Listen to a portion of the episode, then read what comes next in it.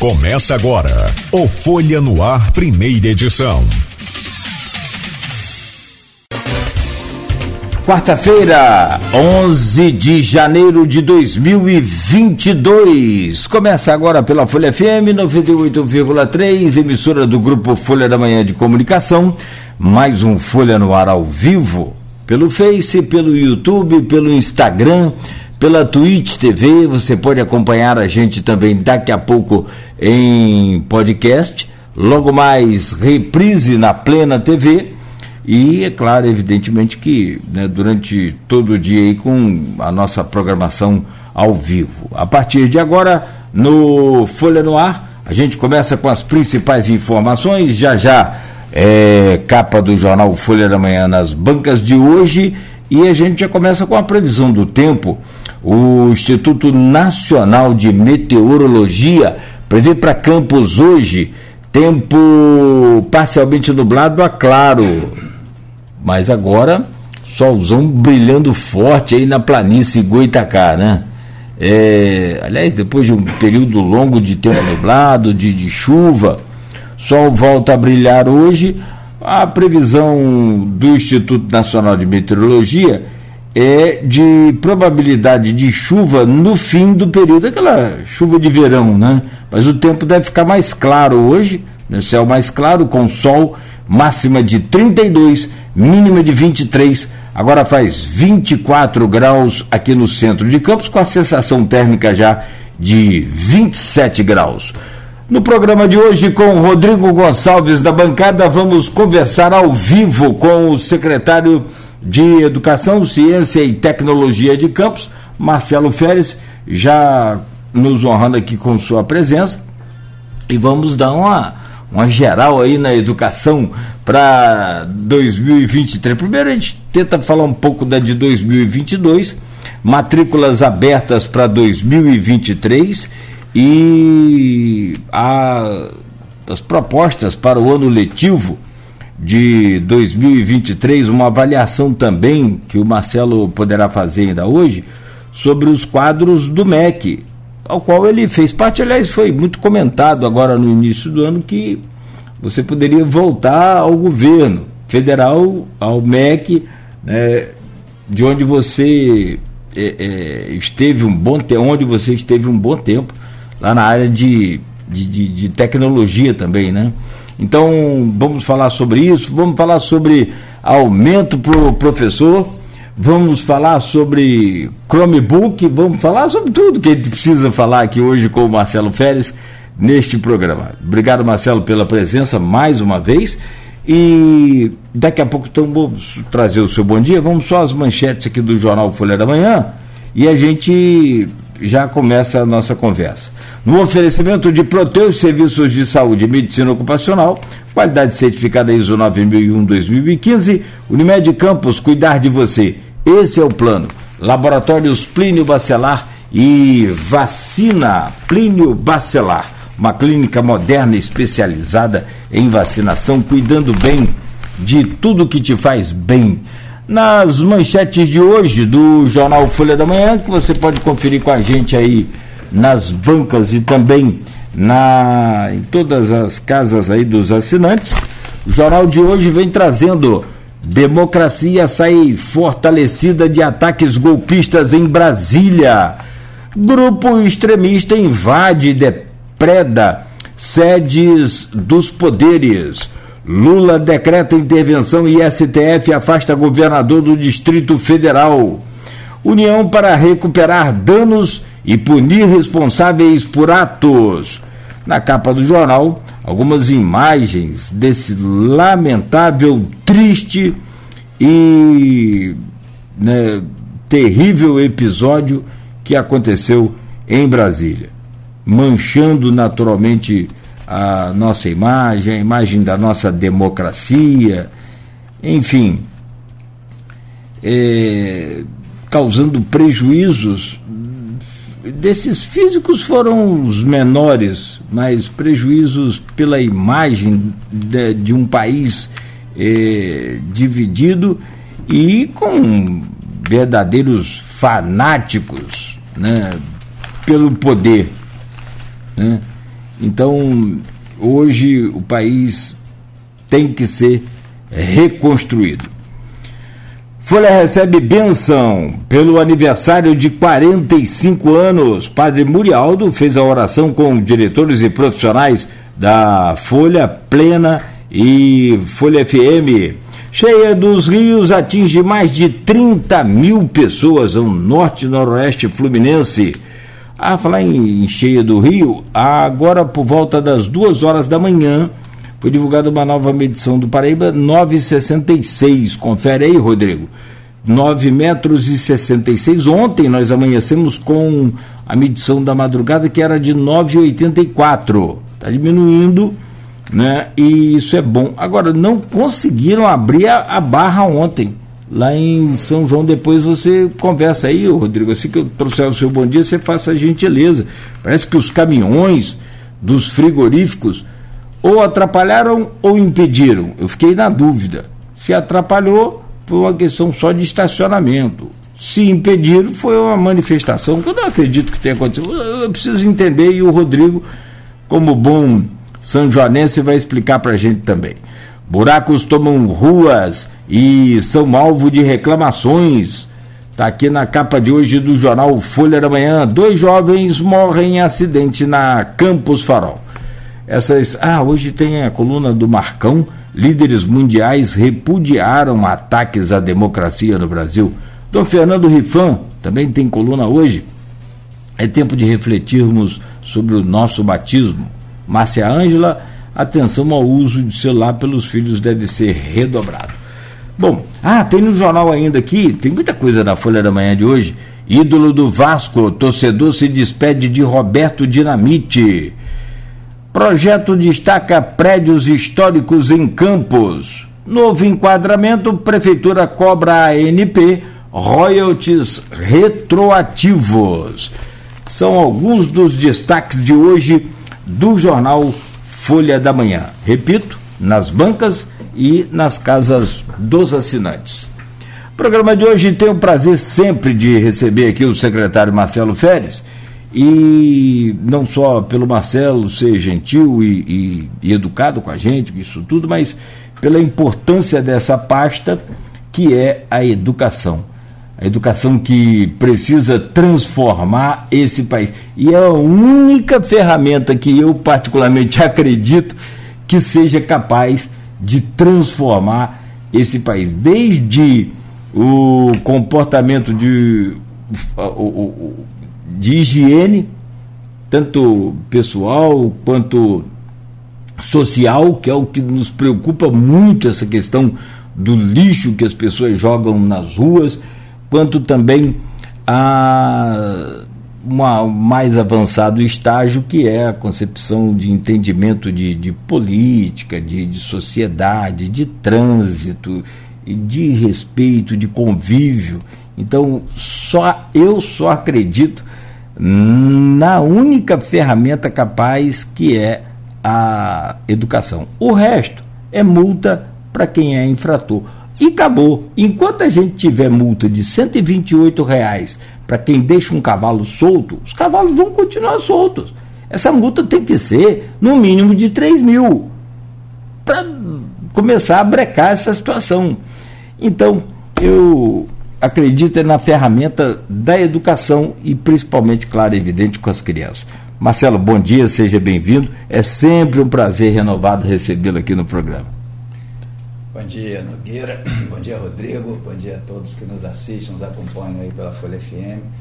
Mais uma vez é um prazer estar aqui, sempre que vocês me chamam, é sempre um prazer poder estar aqui conversando sobre educação, como você falou, um tema de extrema importância também dar o nosso bom dia e também um felicitando aí pelo ano novo, né, desejando um, um ano de 2023, né, de muita paz, muitas realizações, né, para toda a sua audiência. Estamos ainda no início do ano, é sempre tempo da gente buscar, né, cada vez mais melhorias. Eu acho que a gente está nesse caminho, Campos está nesse caminho, em que pese a gente saber que a, a, a trajetória não é uma linha reta, né? A gente sempre avança, retrocede, mas temos que buscar aí os caminhos para a gente estar tá cada vez melhor e falar de educação para mim é sempre motivo de muita alegria, porque eu me reconheço como fruto da transformação pela educação.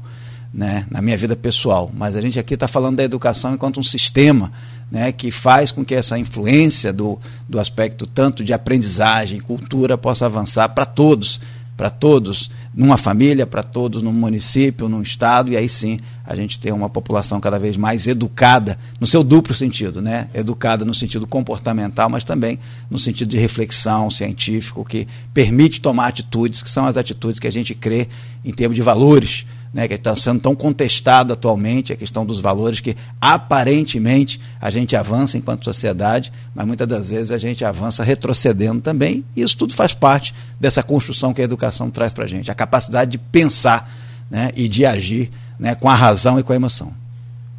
Ei, perdemos dois anos aí por conta da pandemia. Literalmente, apesar de todos os esforços seus, da, da, da, dos profissionais da educação, foram dois anos difíceis, que precisam ser muito bem é é, é, é, é, trabalhados a partir de agora, numa forma que eu não consigo ainda visualizar, talvez, claro, você, o especialista aqui, para a gente recuperar esses dois anos, porque tem de criança que era para estar alfabetizada e não está, e criança que deixou de aprender, enfim, o prejuízo é muito grande. Vamos falar sobre isso também? Preciso só, Marcelo, trazer o bom dia do Rodrigo.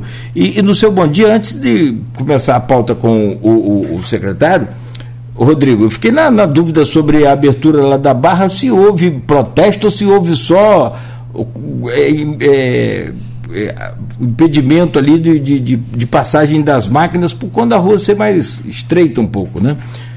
Bom dia, Rodrigo, seja bem-vindo aí ao nosso Folha no Ar sempre.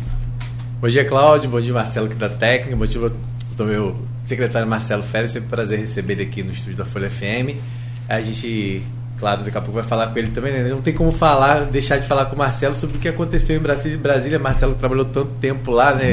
É. Frequentou os corredores do Congresso, provavelmente do Palácio Planalto também. Então ele né, viu de perto é, imagino para ele que já viu aquilo de perto, ver toda aquela destruição, que é muito fruto disso que a gente está falando no início desse programa, né? Às vezes da falta de conhecimento das pessoas, quando elas destroem uma obra de arte como aconteceu, quando elas chegam né, ao, ao fanatismo, ao absurdo que foi esse ataque lá em Brasília, que, que é muito bem destacado hoje na edição da Folha, e inclusive, há inclusive alertas que haveria possibilidade de um novo ataque ao STF, inclusive está sendo noticiado em alguns sites, né, e já estão sendo tomadas providências que infelizmente não foram tomadas anteriormente, inclusive agora gerou no pedido de prisão lá do ex-ministro da Justiça do Bolsonaro, né, que estava lá passando férias nos Estados Unidos e prometeu voltar para se entregar à Polícia Federal. Mas daqui a pouquinho a gente fala um pouco sobre isso, mas respondendo a sua pergunta, é, foi realmente um protesto dos pescadores. Os pescadores fecharam com um caminhão frigorífico o acesso à, à barra lá do, de, de Atafona.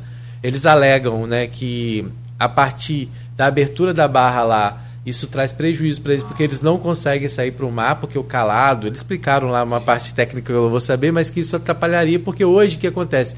A saída deles é pelaquela saída depois deles da convivência, né? Lá já em São Francisco do Bapuano. Hoje eles saem de Atafona e pegam acesso ao mar lá pelo, já pelo litoral de São Francisco. E a partir da abertura da barra, isso atrapalharia isso, eles não conseguiriam sair.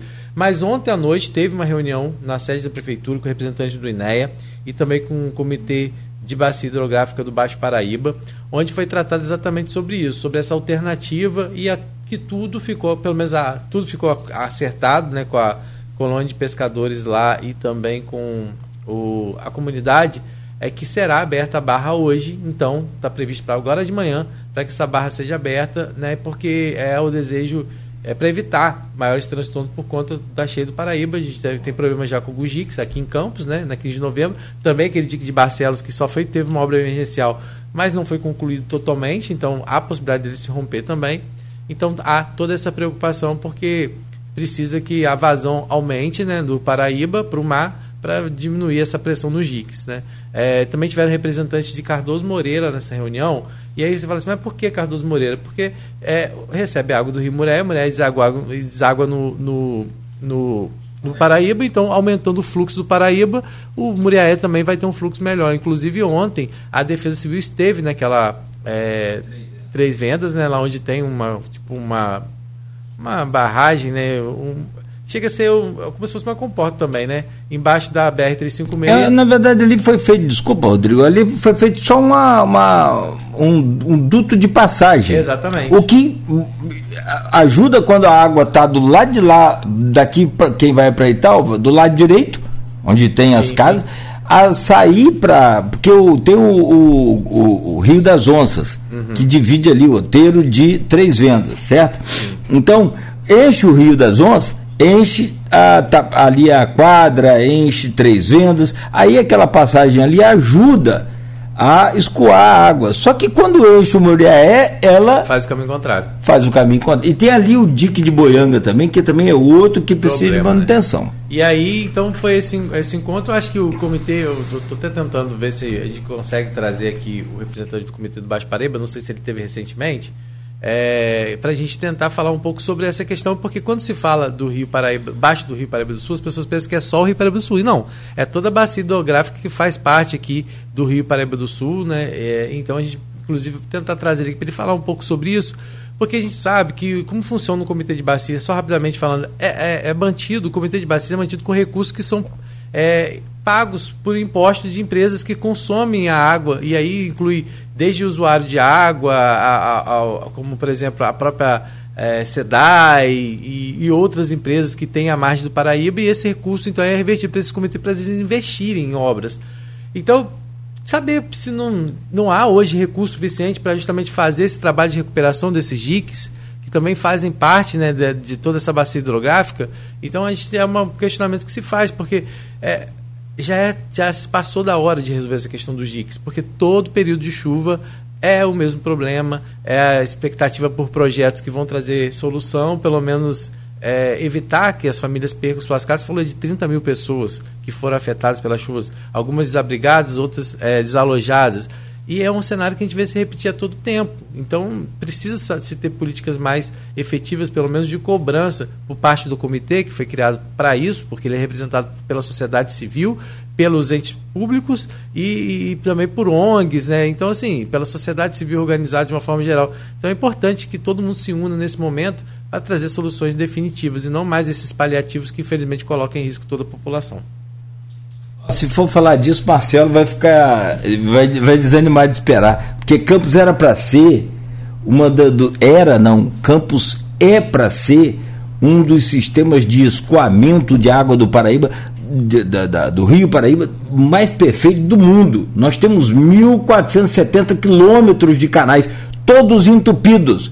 E as autoridades vão empurrando o lixo para debaixo do canal. Não é nem para debaixo também, para debaixo do canal. Os caras ficam lá como se não fosse com eles.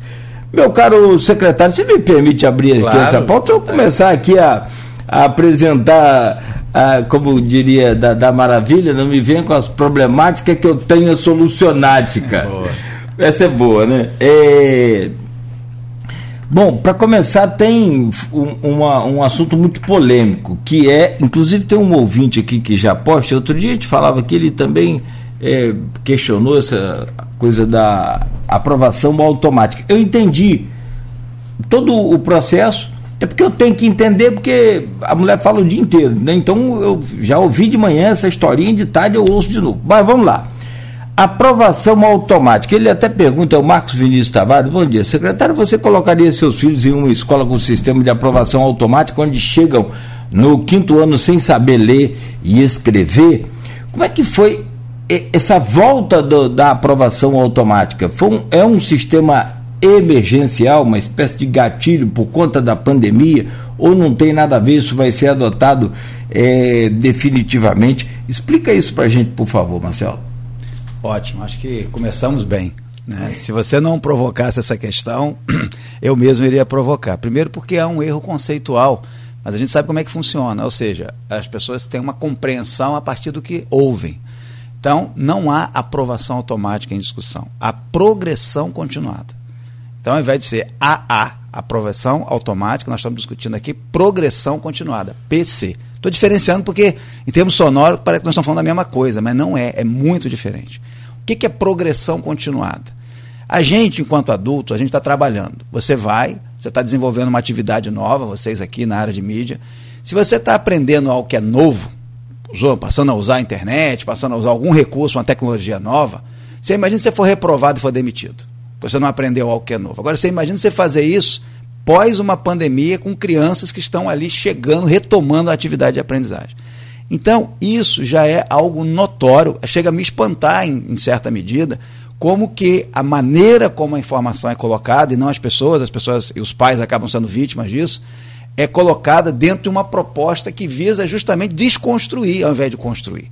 Porque se a lógica é aprovação automática, o que a criança não precisa estudar, e eu vou aqui tentar tratar é, com visões diferentes, tá? A visão muitas das vezes colocada de forma geral é o aluno não precisa estudar, ele vai ser aprovado. Primeiro, quer dizer que a lógica é aprovação ou é aprendizagem? A palavra aprendizagem não entrou nessa conversa, tá? Essa é a primeira questão que precisa ser chamada a atenção. Aí vem o segundo ponto, e aqui eu falo principalmente para os professores, pedagogos, que também muitas das vezes se confunde um pouco com relação à forma como a informação é tratada. Uma aprovação automática pressupõe que não há mais aprovação ou avaliação ou mesmo aprendizagem. O aluno vai se quiser, frequenta a aula se quiser, faz a avaliação, estuda se quiser. Aí não estou falando de educação seriamente. Então, o primeiro passo é: nós estamos aqui no município que vem de um histórico de fracasso na educação, infelizmente. Não tínhamos nem o IDEB, isso foi resgatado, mas não temos ainda motivo para nos orgulhar da educação. Eu estou aqui, né, completei agora dois anos, e toda a equipe da educação de campos, falando aqui da rede municipal, a gente tem feito um trabalho que, para quem acompanha, está vendo que há seriedade. A credibilidade hoje em relação à educação de campos não é como, como era no nível que a gente chegou aqui e via para a pandemia, que você mencionou mais cedo, Nogueira, é um fato, vou voltar já à questão de aprofundar a questão da progressão continuada, mas a pandemia ela só fez acentuar aquilo que já estava dramático na educação de campos. Então, a discussão jamais é sobre aprovação automática. E qual é a diferença? Se você for olhar internacionalmente, se você for olhar é, mesmo na realidade de Brasil, esse assunto está mais do que batido, vencido. E qual é a diferença do que a gente está propondo? Progressão continuada. O aluno, agora o caso concreto, o aluno ele vai para a escola, dentro de uma situação em que você precisa de apoio do pai, ele precisa eliminar as barreiras, então você tem que ter merenda, tem que ter uniforme, tem que ter transporte. Tudo isso o campus estava num caos. Então nós fomos resgatando isso, e isso hoje está superado. Aí vem a parte pedagógica, que eu dizia aqui, inclusive em entrevistas anteriores, eu dizia, a gente fala de tudo, menos de educação que é efetivamente a aprendizagem. A progressão continuada é dar oportunidade da escola, do professor, criar estratégias de recuperação. Então, ao invés de você focar qual é a nota que o aluno teve, porque o professor muitas das vezes é colocado num papel de julgador. E se eu der quatro para o aluno como rendimento, ele perde de ano. Mas se eu deixá-lo passar sem ter aprendido, a responsabilidade é minha. Não é individual essa responsabilidade, ela é sistêmica. Então, progressão continuada é você dar ao aluno, mesmo quando chega o final do ano, você avalia o que ele aprendeu e dá continuidade como uma ficha.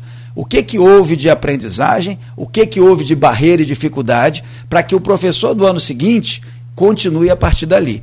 Se a gente deixar só por conta do modelo da escola, ainda assim seria progressão continuada. Mas o que a secretaria está fazendo é colocando uma série de ações de recuperação porque a gente entende que os dois anos perdidos da pandemia não são recuperados rapidamente num único ano de retorno. Vou te dar um exemplo, isso é importante. Vamos pegar o aluno nosso hoje, que, que em 2023 vai para o quinto ano. Quinto ano é o ano que se faz a prova do SAEB. Então, nossos alunos da rede municipal serão alunos que vão fazer a avaliação. Então, só para começar por aí, nenhum secretário em sã consciência vai querer aprovação automática. Porque ele não tem avaliação só interna, ele tem avaliação externa, comparativa, que é o chamado IDEB.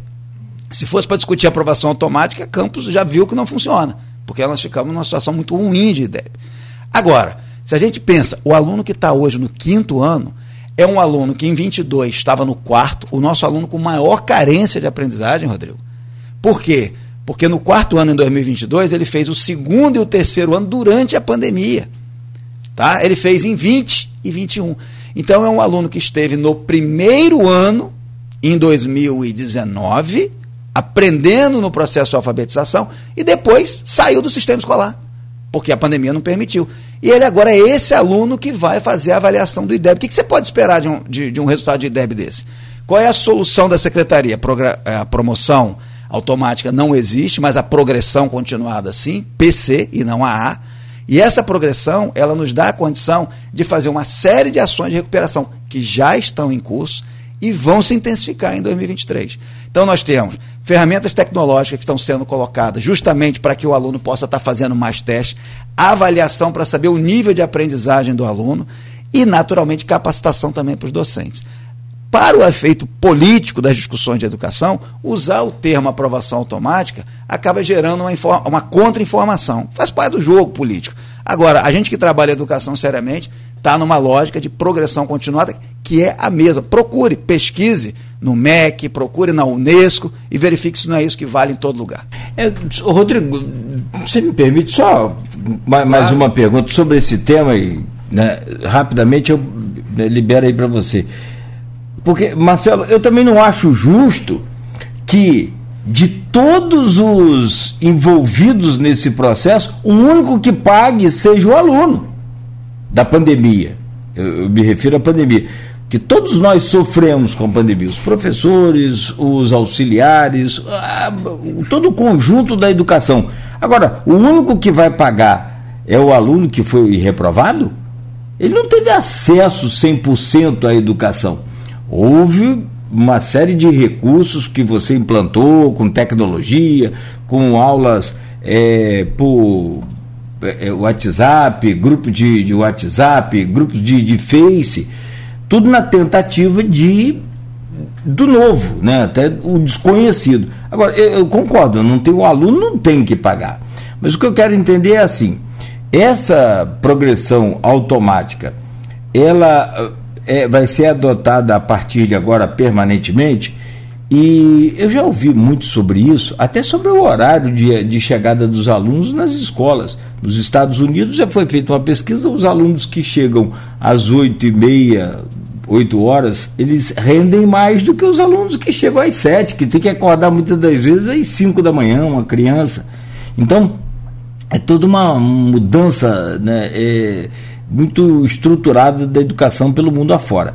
Mas o que eu quero entender, essa é, é essa não é aprovação automática, mas essa progressão automática. Continuada, não tem nada de automático nisso. Também é, é automático. Não, nada progressão, automático. Perdão, continuada. É, você falou PC, progressão continuada, perdão.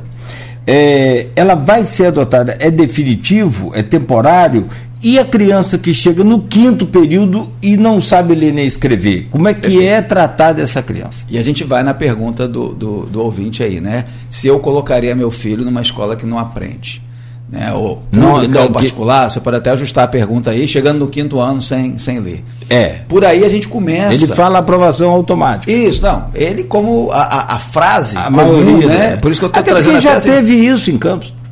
Pois é, mas o, ponto central de aprendizagem, a discussão é essa, o ponto central de aprendizagem, nós estamos falando aqui, que a criança, ela, como você bem falou, ela acaba sendo vítima de tudo isso. Se você pega o exemplo que eu dei aqui, uma criança que entra no quinto ano, seja na rede pública ou privada, este ano, 2023, ela estava no primeiro ano antes da pandemia, ou seja, em 2019. Era essa a realidade. Eu lhe pergunto, se eu reprovo essa criança no quarto ano, você acha que o problema dela foi no quarto? No quarto ano? Não. Foi no terceiro ano? Também não. Foi no segundo ano? Ainda não. Ela vem com o problema se arrastando. Então, a solução para um problema que é longo não pode ser uma solução rápida. Aí você vê, coloca lá uma prova com as habilidades da BNCC, ou seja, aquilo que é previsto do aluno saber. Na verdade, nós vamos reprovar, aí sim, reprovar automaticamente, porque você vai botar toda a conta da pandemia aonde? Para o aluno pagar. E o pior, Nogueira, é que o aluno vai fazer a avaliação, vai ser reprovado, vai ficar no quarto ano, certo? No próximo ano, ele tem base para avançar no quarto ano. Se eu seguir só pela lógica de que ele está no quarto, tem que saber o que tem no quarto ano. Não, ele vai ser aprovado de novo. E eu trago um dado que é alarmante. Campos, historicamente, antes da pandemia, tinha uma perda de alunos do ensino fundamental, estou falando de é, é, criança e adolescente, da ordem de 1.500 a 2.000 alunos por ano. O que, que significa isso? O aluno sai do sistema escolar.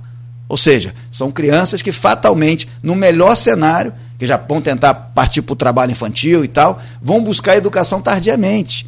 E aí, com idade de 15, 18 anos, nós podemos alimentar isso. Então, a reprovação, toda discussão profunda de educação, já sabe que reprovar não é remédio, é veneno. Porque o próximo passo depois da reprovação é a saída do sistema escolar. É isso que a gente quer para as nossas crianças?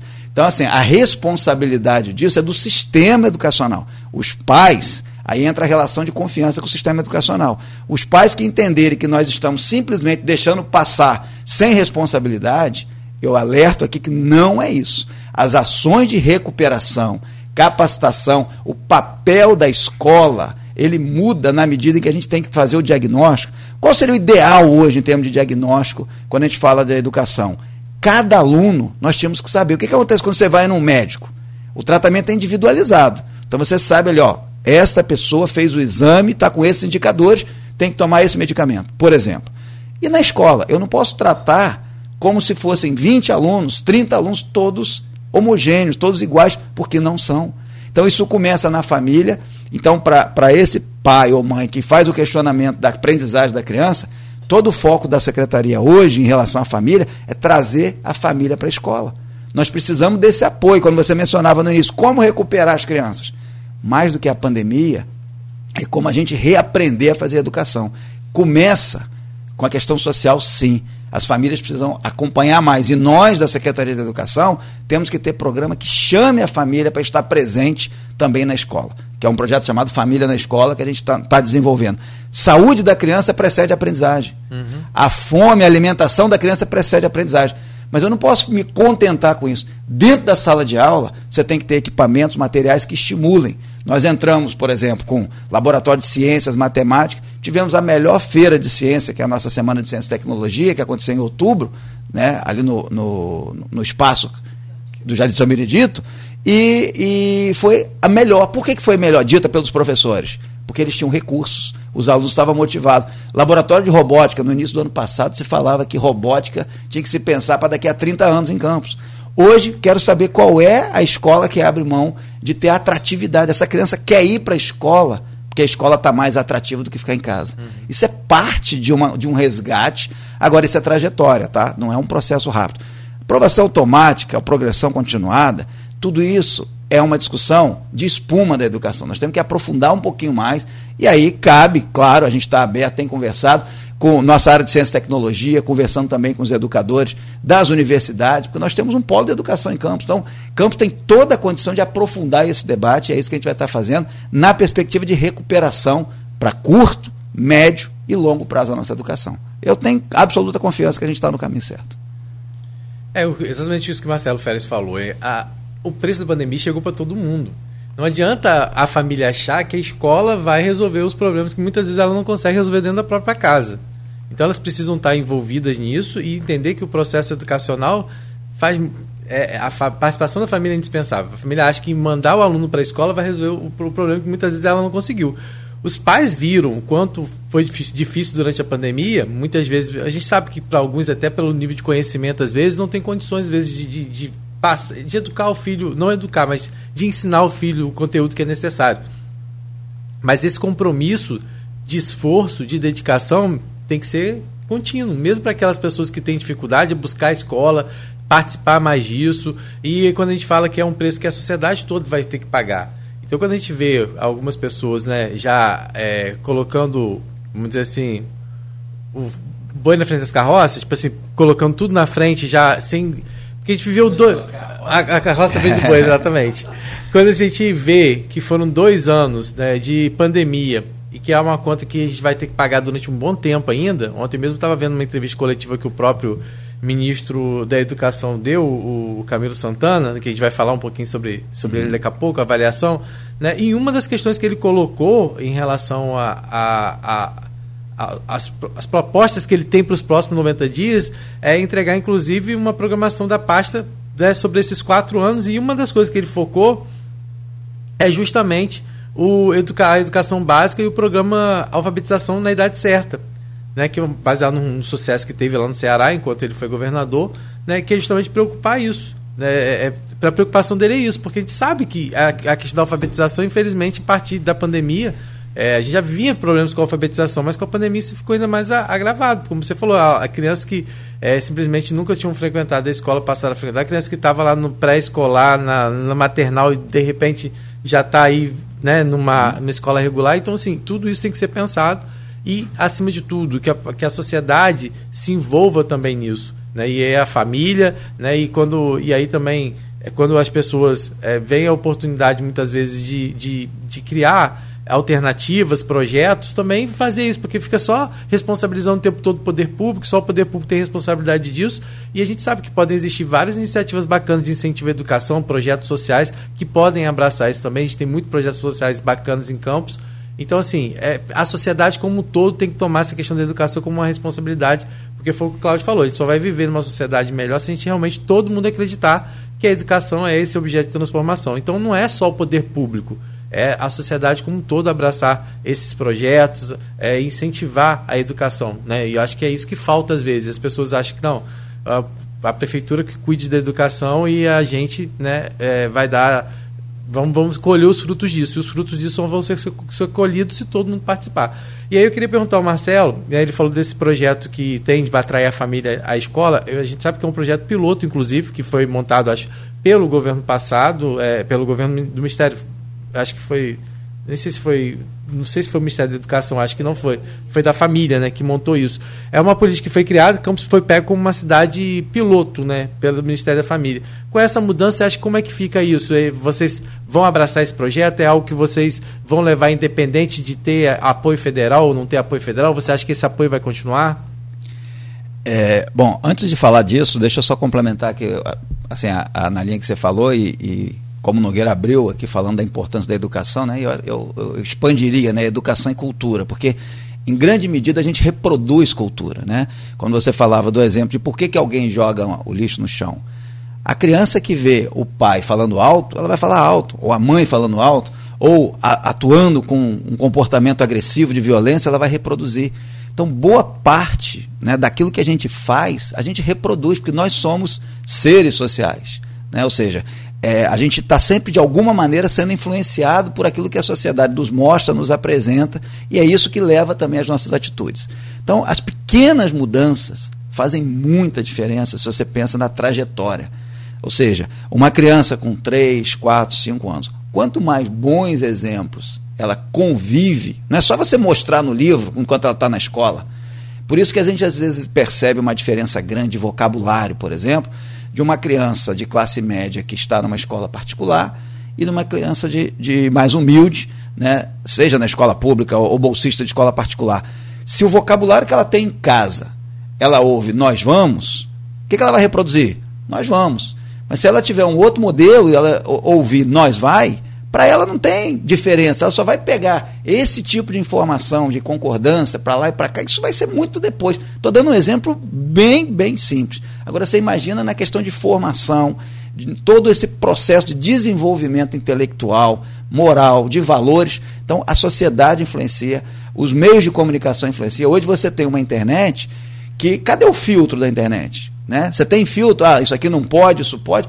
Dependendo da situação, muitas das vezes os pais estão usando cada vez mais o, o próprio aparelho, o smartphone, como mecanismo de distração para eles poderem ter algum tempo para si, porque também a sociedade está em desequilíbrio. Eu falo isso não para a escola pública, inclusive a escola particular. Muitos pais não conseguem ter tempo, organizar o tempo, que também tem que trabalhar, tem que tocar a vida, e os filhos estão na escola e acaba sendo a escola responsabilizada por educar. Alguns dizem, a escola escolariza. A educação é mais do que escolarizar. Né? Então, não dá para colocar a responsabilidade do comportamento meramente na escola, porque o tempo que a criança está na escola é muito inferior ao tempo que ela está com a família.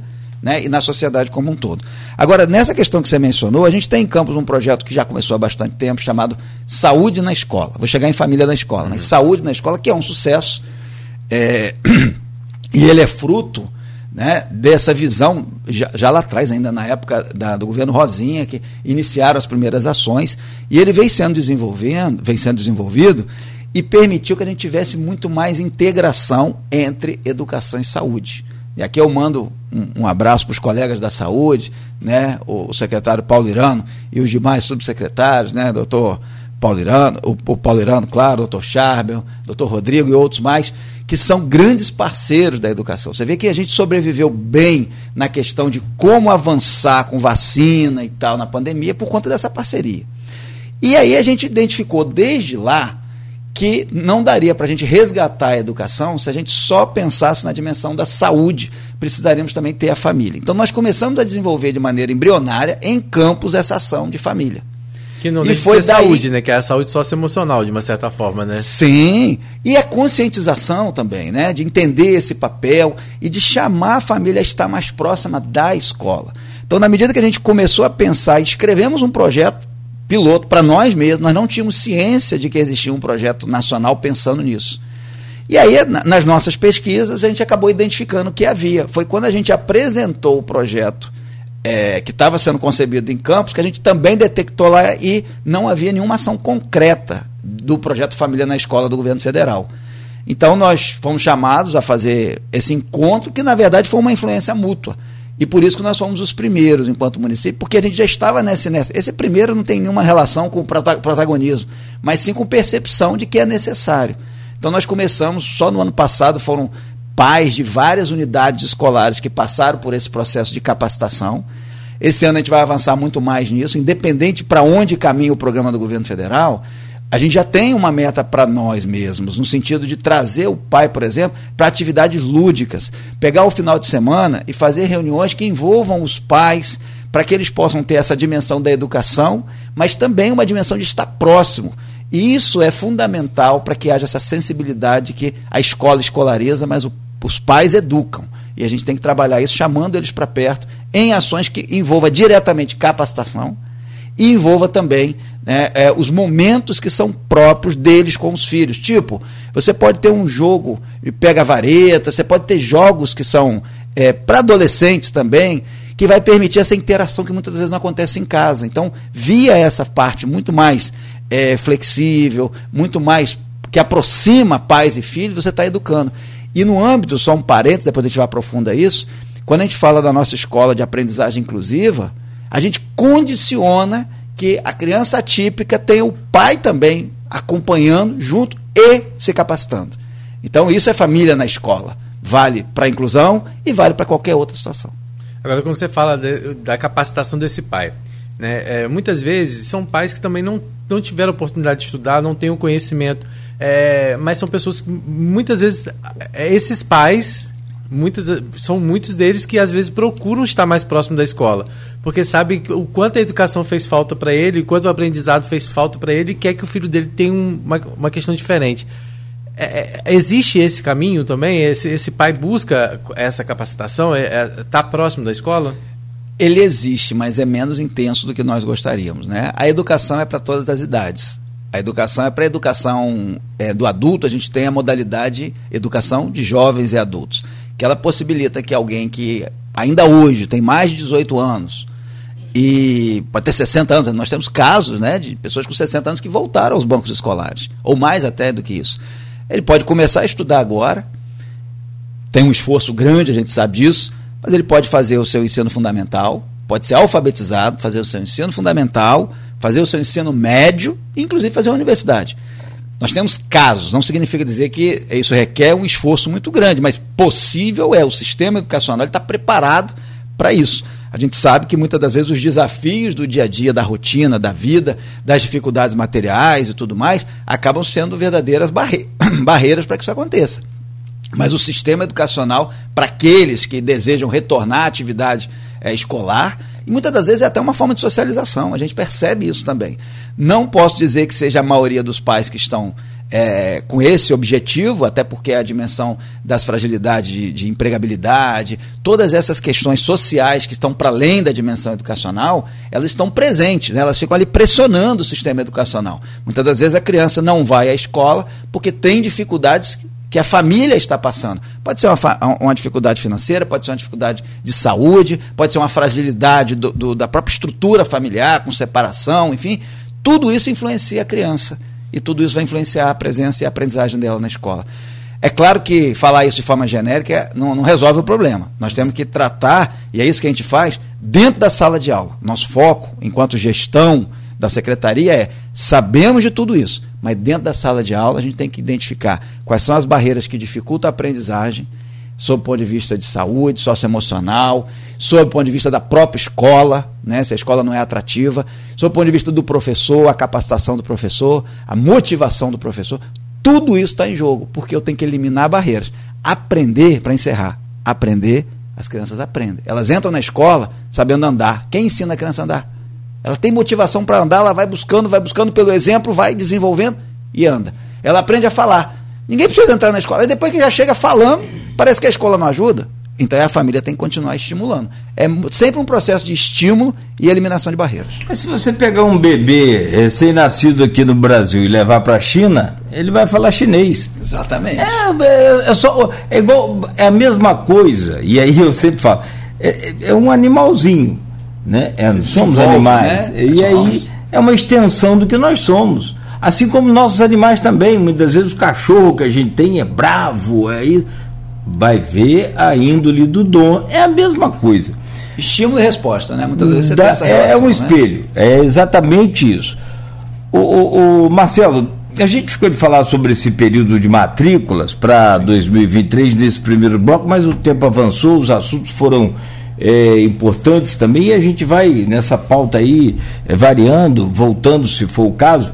Deixa eu só fechar, se você me permite, Rodrigo, esse bloco, e aí a gente parte para o bloco seguinte já falando das matrículas também. Aí vem a questão de, de, material escolar, de uniforme. Ano passado teve problema com essa questão de distribuição de uniforme, enfim.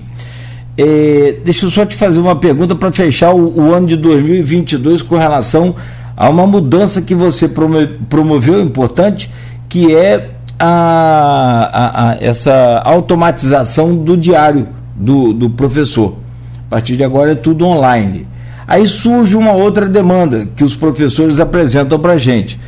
É, mas o professor não tem computador para fazer o diário online. Como é que faz? A escola não tem como fornecer um computador disponível lá no laboratório de informática para cada professor, muitas vezes tem um ou dois só. E você chegou a prometer, ao invés de auxílio tecnológico, na época da pandemia, o Chromebook me parece que o Tribunal de Contas não aprovou a compra. Me parece, eu acabei não, não me informando mais detalhadamente. Vai ter Chromebook? Se não vai ter Chromebook, vai ter um auxílio tecnológico. O que, que é possível fazer nesse caso? Ótimo você trazer essa questão. A questão da tecnologia é fundamental hoje para o professor na sala de aula. Eu não sou daqueles que são entusiastas da tecnologia pela tecnologia, ela é meio. A responsabilidade é do professor, a responsabilidade é da gestão educacional. Mas não ter tecnologia nos trava, sem sombra de dúvida. Com relação à questão da compra de equipamentos, nós não estávamos comprando apenas Chromebooks, são Chromebooks, são computadores né, para toda a rede. E, de fato, o processo ficou mais ou menos uns quatro meses parado. Né? Nós avançamos com isso mais ou menos em agosto do ano, do ano passado, depois também de algumas dificuldades internas mesmo, né? até esse processo ficar pronto e ficou no segundo semestre, boa parte, praticamente todo o segundo semestre, em análise do, do Tribunal de Contas. Isso é praxe, porque é uma compra de alto valor, né? então isso tudo também é muito público, então não tem, não tem nenhum problema se não os atrasos.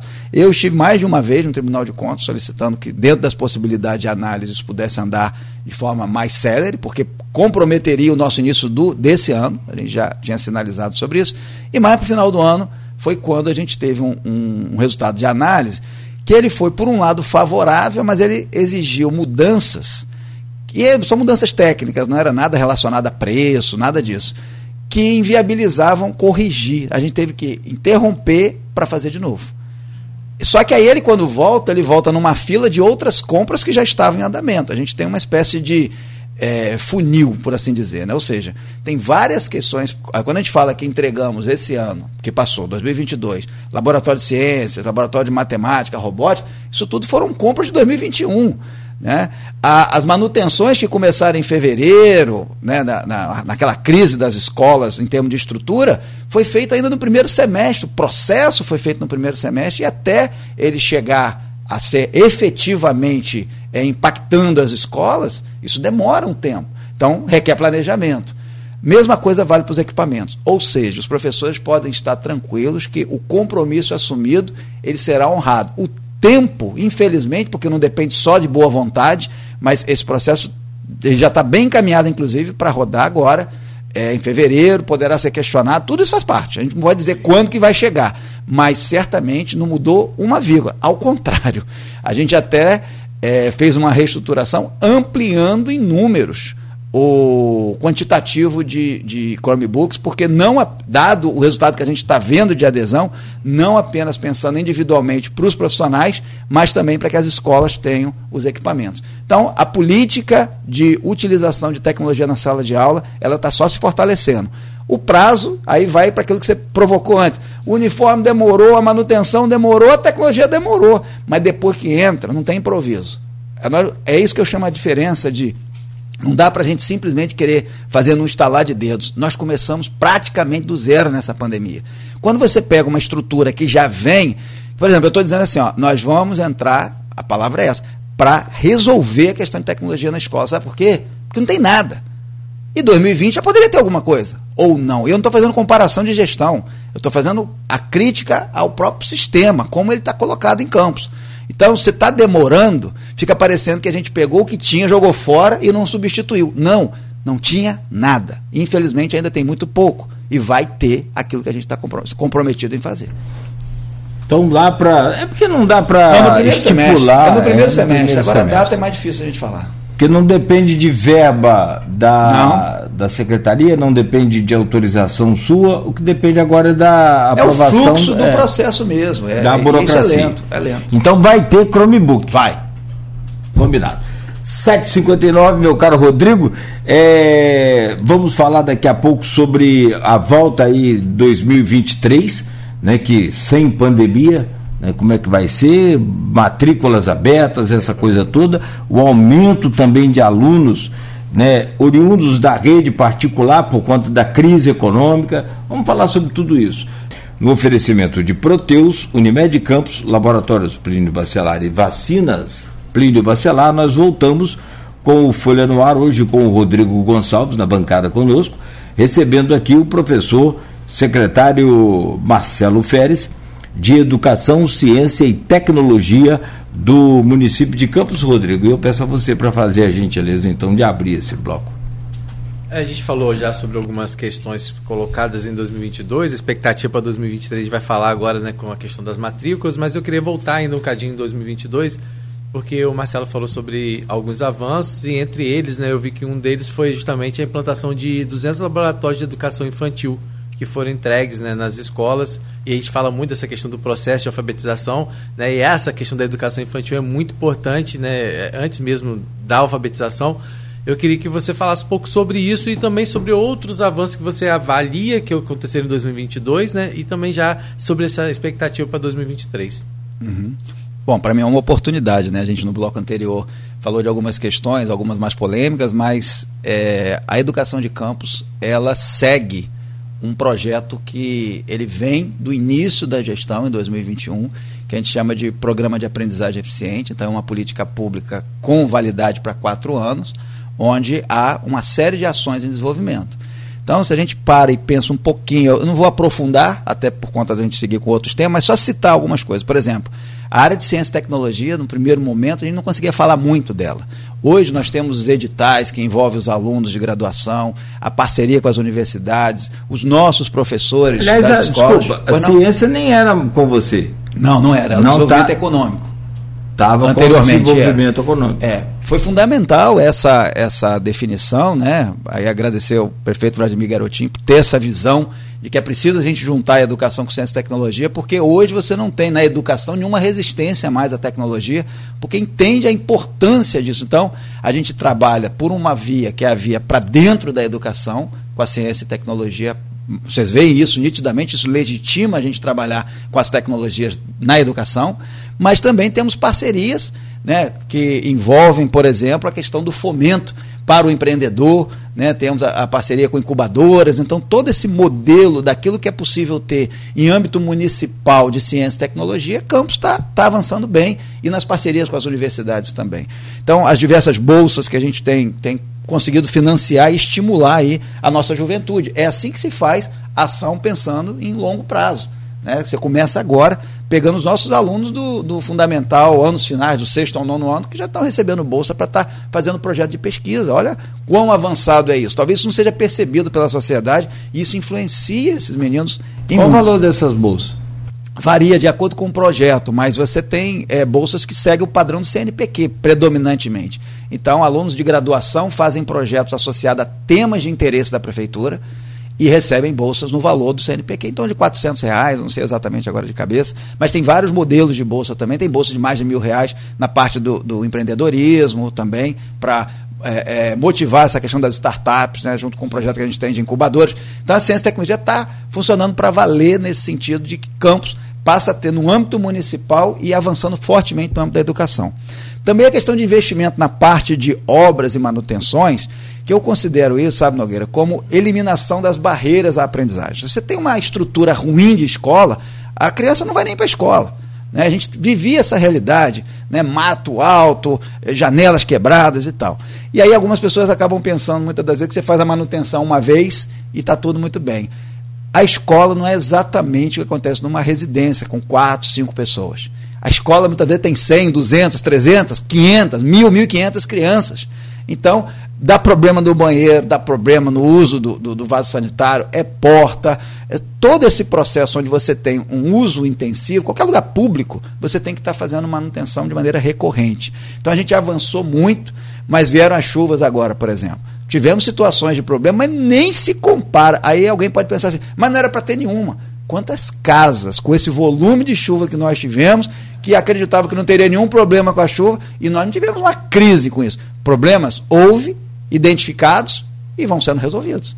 Tá? Mas o cuidado é importante nesse sentido, o diálogo, a capacidade de resolver. Foram mais de 40 milhões investidos em obras e manutenção, muitas reformas em curso, obras que estavam paradas há muito tempo. Então se perde, você começa do zero. Também, questão de mobiliário de escolas não tinham nada. Hoje a gente fica atento ao seguinte: situações como enchentes e tal, que por vezes você tem a escola como uma referência para as famílias caso fiquem desabrigadas. Hoje a gente está colocando mais equipamento nas escolas que não dá para simplesmente colocar uma família e os equipamentos juntos. Você tem que pensar, inclusive, num plano de retirada dos equipamentos numa eventualidade, a gente já tem isso mapeado, numa eventualidade de uma escola precisar está é, tá ali é, sendo um espaço né, para determinadas famílias desabrigadas, eu tenho que antes fazer a retirada dos equipamentos da escola, porque nós estamos equipando, mobiliando, senão nem cabe, porque antes não tinha nada. Então você conseguia colocar a família é, e, infelizmente, você acabava tendo algumas perdas, né, pelo uso não apropriado da questão pedagógica. E agora a gente tem que retirar previamente, na hipótese, a gente espera que não seja necessário, mas a escola, historicamente, sempre é um lugar, né, no caso de ser necessário. Então, os mobiliários estão nas escolas, são novos. Isso motiva a família, os alunos, os profissionais. Né? Também atendimento odontológico para os nossos profissionais da educação. Isso é algo importante, porque é simbólico.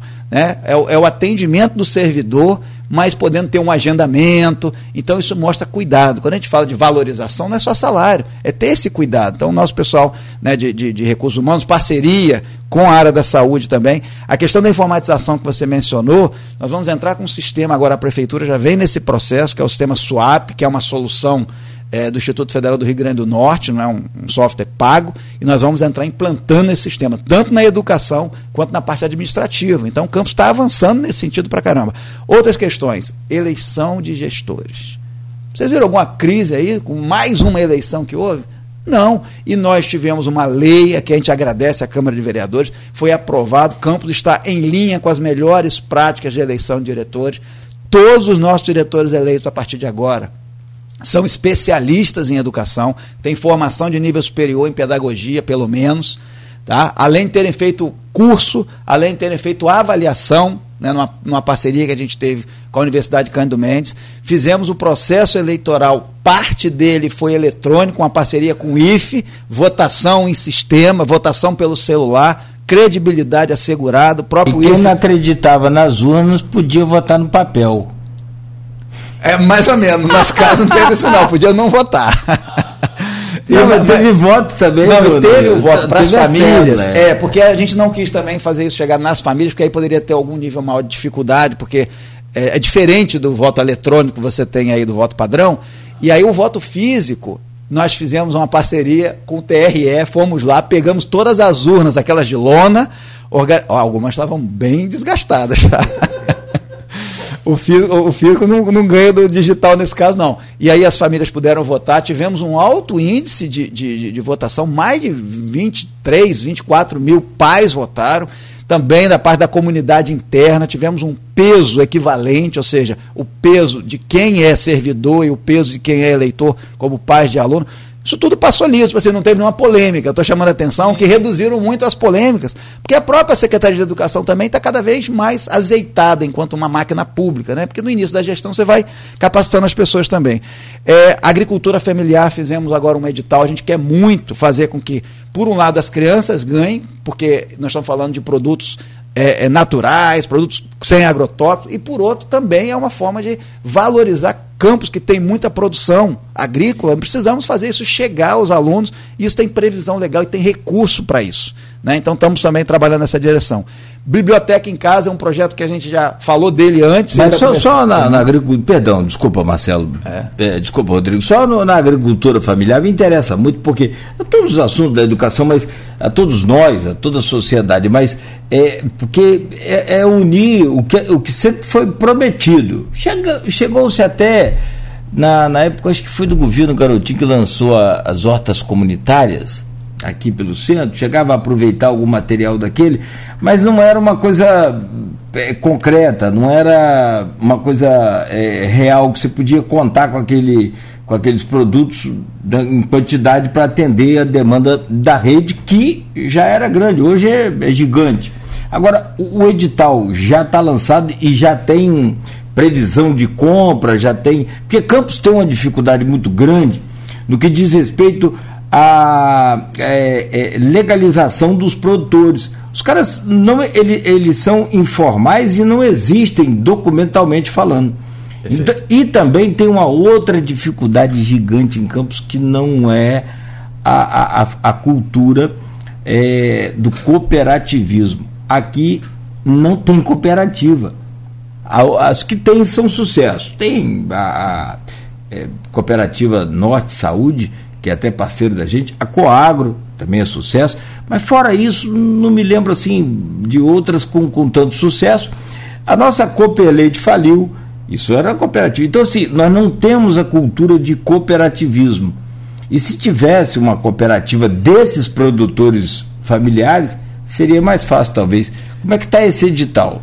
Você está certíssimo em trazer essas considerações históricas, inclusive, e a gente está indo para esse desafio. Né? Fazer uhum. educação também é enfrentar desafios, nem tudo é fácil. De fato, a gente tem um município que tem essa parte rural, agrícola, mas que muitas das vezes não consegue atingir o padrão necessário. Então, olha que situação aparentemente estranha. Né? Nós temos recursos, milhões de reais para comprar desses agricultores e, ao mesmo tempo, não necessariamente eles conseguem atender, embora a gente queira priorizar. Aí eu tenho que fazer uma menção aqui ao secretário Almi, da Agricultura, um grande parceiro, um amigo, que está fazendo um trabalho gigantesco nesse sentido de ajudar nesse processo de mobilização. Porque são duas coisas. Eu tenho duas pernas aí. Uma é atender o estudante com uma alimentação de qualidade dentro de uma perspectiva educacional. Fazer esse estudante, porque muitas das vezes o estudante está tão acostumado a consumir um produto industrializado que quando você fornece um produto natural, ele não quer. Porque em casa é isso, a gente tem problema nas creches. Não, a gente segue o padrão alimentar né, do, do, do, FNDE, com essas referências. Aí a criança recebe muito açúcar em casa, isso é contraindicado. A gente dá o alimento adequado, a criança rejeita. É o que eu falo da questão da educação e cultura. O que, que adianta você tentar resolver o problema na escola se a família não tiver sensível a isso? Então a gente tem que ter um trabalho também com as famílias para reduzir a dosagem de açúcar, senão daqui a pouco o sobrepeso, a saúde fica comprometida. Esse é um lado, é o lado da, da, da ser saudável enquanto a, a, dimensão do estudante. A gente tem que fazer isso. Aí, se eu tiver que comprar e não puder ser só de campus, infelizmente eu também tenho que aceitar que outros possam estar participando, deixando aí de passar esse recurso como forma de trabalho e valorização dos agricultores locais. A segunda parte disso é que realmente é a dimensão econômica. Você promove a economia, inclusive que são pais dos nossos próprios alunos. Tá? É tudo que a gente quer. Mas aí requer esse nível de maturidade. E aí o Almir tem procurado fazer muita sensibilização, criando os caminhos. E o que nós chegamos à conclusão é o seguinte: não é possível a gente pegar e contar somente com a realidade local. Então a gente está fazendo em dois momentos. Soltamos um primeiro edital, que ele é mais amplo, que em grande medida talvez não alcance parte dos nossos agricultores, e vamos fazer uma segunda, um segundo chamamento, aí mais na linha de hortaliças e tal, para que tenha, porque tem um problema logístico, que é como é que faz a entrega nas escolas. Isso a Secretaria de, de Agricultura está até dentro do possível, de acordo com o tamanho do agricultor, é, é, da, da, da, do, do perfil do agricultor, criar caminhos, por exemplo, para ajudar e ajustar na entrega, num primeiro momento, porque Campos é uma cidade muito grande, a gente não pode esquecer disso. Falar de Campos sem lembrar do tamanho da extensão territorial desse município é sempre uma conversa incompleta, porque são especificidades que requerem um tipo de tratamento muito próprio. Então, nesse sentido, a gente também está atento a isso. Então, os agricultores não serão esquecidos. A gente está fazendo isso com essa responsabilidade de movimentar economicamente, criando as condições para isso. Ainda que tenhamos editais, é, vamos dizer assim, de forma que seja mais adequado para a realidade local. Mas já fizemos o primeiro, que vai ter o chamamento na sequência, e vamos fazer mais específico, dando tempo para é, é, essa agricultura familiar local também estar tá preparada para isso. Esse é o nosso objetivo. Seguindo o que eu estava é, falando anteriormente, aí eu falava da questão da biblioteca em casa, quando vocês estavam falando anteriormente de progressão continuada, né? Biblioteca em casa é um projeto que visa os alunos terem, de novo a família sendo colocada, terem uma maletinha com um conjunto de livros próprios para cada idade, junto a um projeto na escola, para que a criança seja estimulada a ler. Falar de alfabetização quando você não tem um livro em casa para ler, então é uma maleta justamente porque você já tem onde guardar um conjunto de livros e dentro de um projeto pedagógico que estimula a criança e os pais estarem lendo em casa. Então, Mas tem do é primeiro pra... ano, do segundo ano, do terceiro ano, é toda próprio, para toda a rede. Esse, o nome desse projeto é Biblioteca em Casa, porque é... ele tem uma mini biblioteca com livros e aí, pedagogicamente, a escola vai induzindo a ver. Foi distribuído parcialmente né? e outros estão sendo distribuídos, serão distribuídos no início do ano. Porque algumas séries, como o caso de quinto ano, nono ano, que o aluno está indo embora, a gente não ia deixá-lo no prejuízo. Então a gente já priorizou a, a entrega. Então essa distribuição está acontecendo, mas ainda tem uma parcela de livros para ser entregue. Tem mais, muito mais. Por exemplo, parcerias que nós fizemos. A parceria com a Receita Federal, né, nós fizemos desde o primeiro ano de gestão, vamos fazer de novo agora para o terceiro ano. Todo ano a gente recebe materiais que são apreendidos e tal. Então o campus criou essa, essa relação com a, com a Receita Federal e disso se desdobrou uma outra ação muito interessante, que é uma cooperação voltada para um programa de educação fiscal e financeira, onde profissionais da própria Receita participam. Né? O Rodrigo Rezende, nosso secretário, que até mandou um abraço para a gente aí enquanto estava no intervalo. Sim, deixa eu registrar é. aqui, sim. É. Ele está aqui na internet e falou e que mandar tá um abraço para ele também, um amigo, um grande eu pedi para liberar mais dinheiro, ele ficou rindo. É isso aí. mas participou também dessa ação com a gente, né, da, com relação a essa questão da educação fiscal e financeira, os nossos professores e profissionais. Então, veja, a gente está mostrando o tempo todo que é possível fazer gestão articulando, criando parcerias. E aí, Nogueira, me permita, essa é a experiência que a gente já traz antes. Né? Não dá para trabalhar isolado. O campus não pode mais trabalhar, seja pela ótica da educação ou qualquer outra área, tentando resolver seus problemas sem buscar boas práticas. E tem mais, esse projeto de laboratório, eu acho que é, é, é um sucesso o projeto de laboratório, porque as crianças querem ir para a escola, querem participar, se tornou mais lúdico, mais interessante. Laboratório de ciência, de matemática, de robótica, e isso é conexão com o futuro. Quando uma criança tem acesso à robótica, tem acesso a um laboratório de ciência, ela começa a ver concretude. Por que, que eu aprendo e para que, que isso serve? Então, uma coisa é você aprender sobre o sistema solar num livro, numa foto estática, que na nossa época, talvez, de escola, era o máximo que se tinha. Né? Hoje, quando você consegue estar ali criando uma. já mudou muito. Né? Já mudou bastante. e nem se falava em buraco negro para valer e tal. Então, essa energia toda de massa. Não...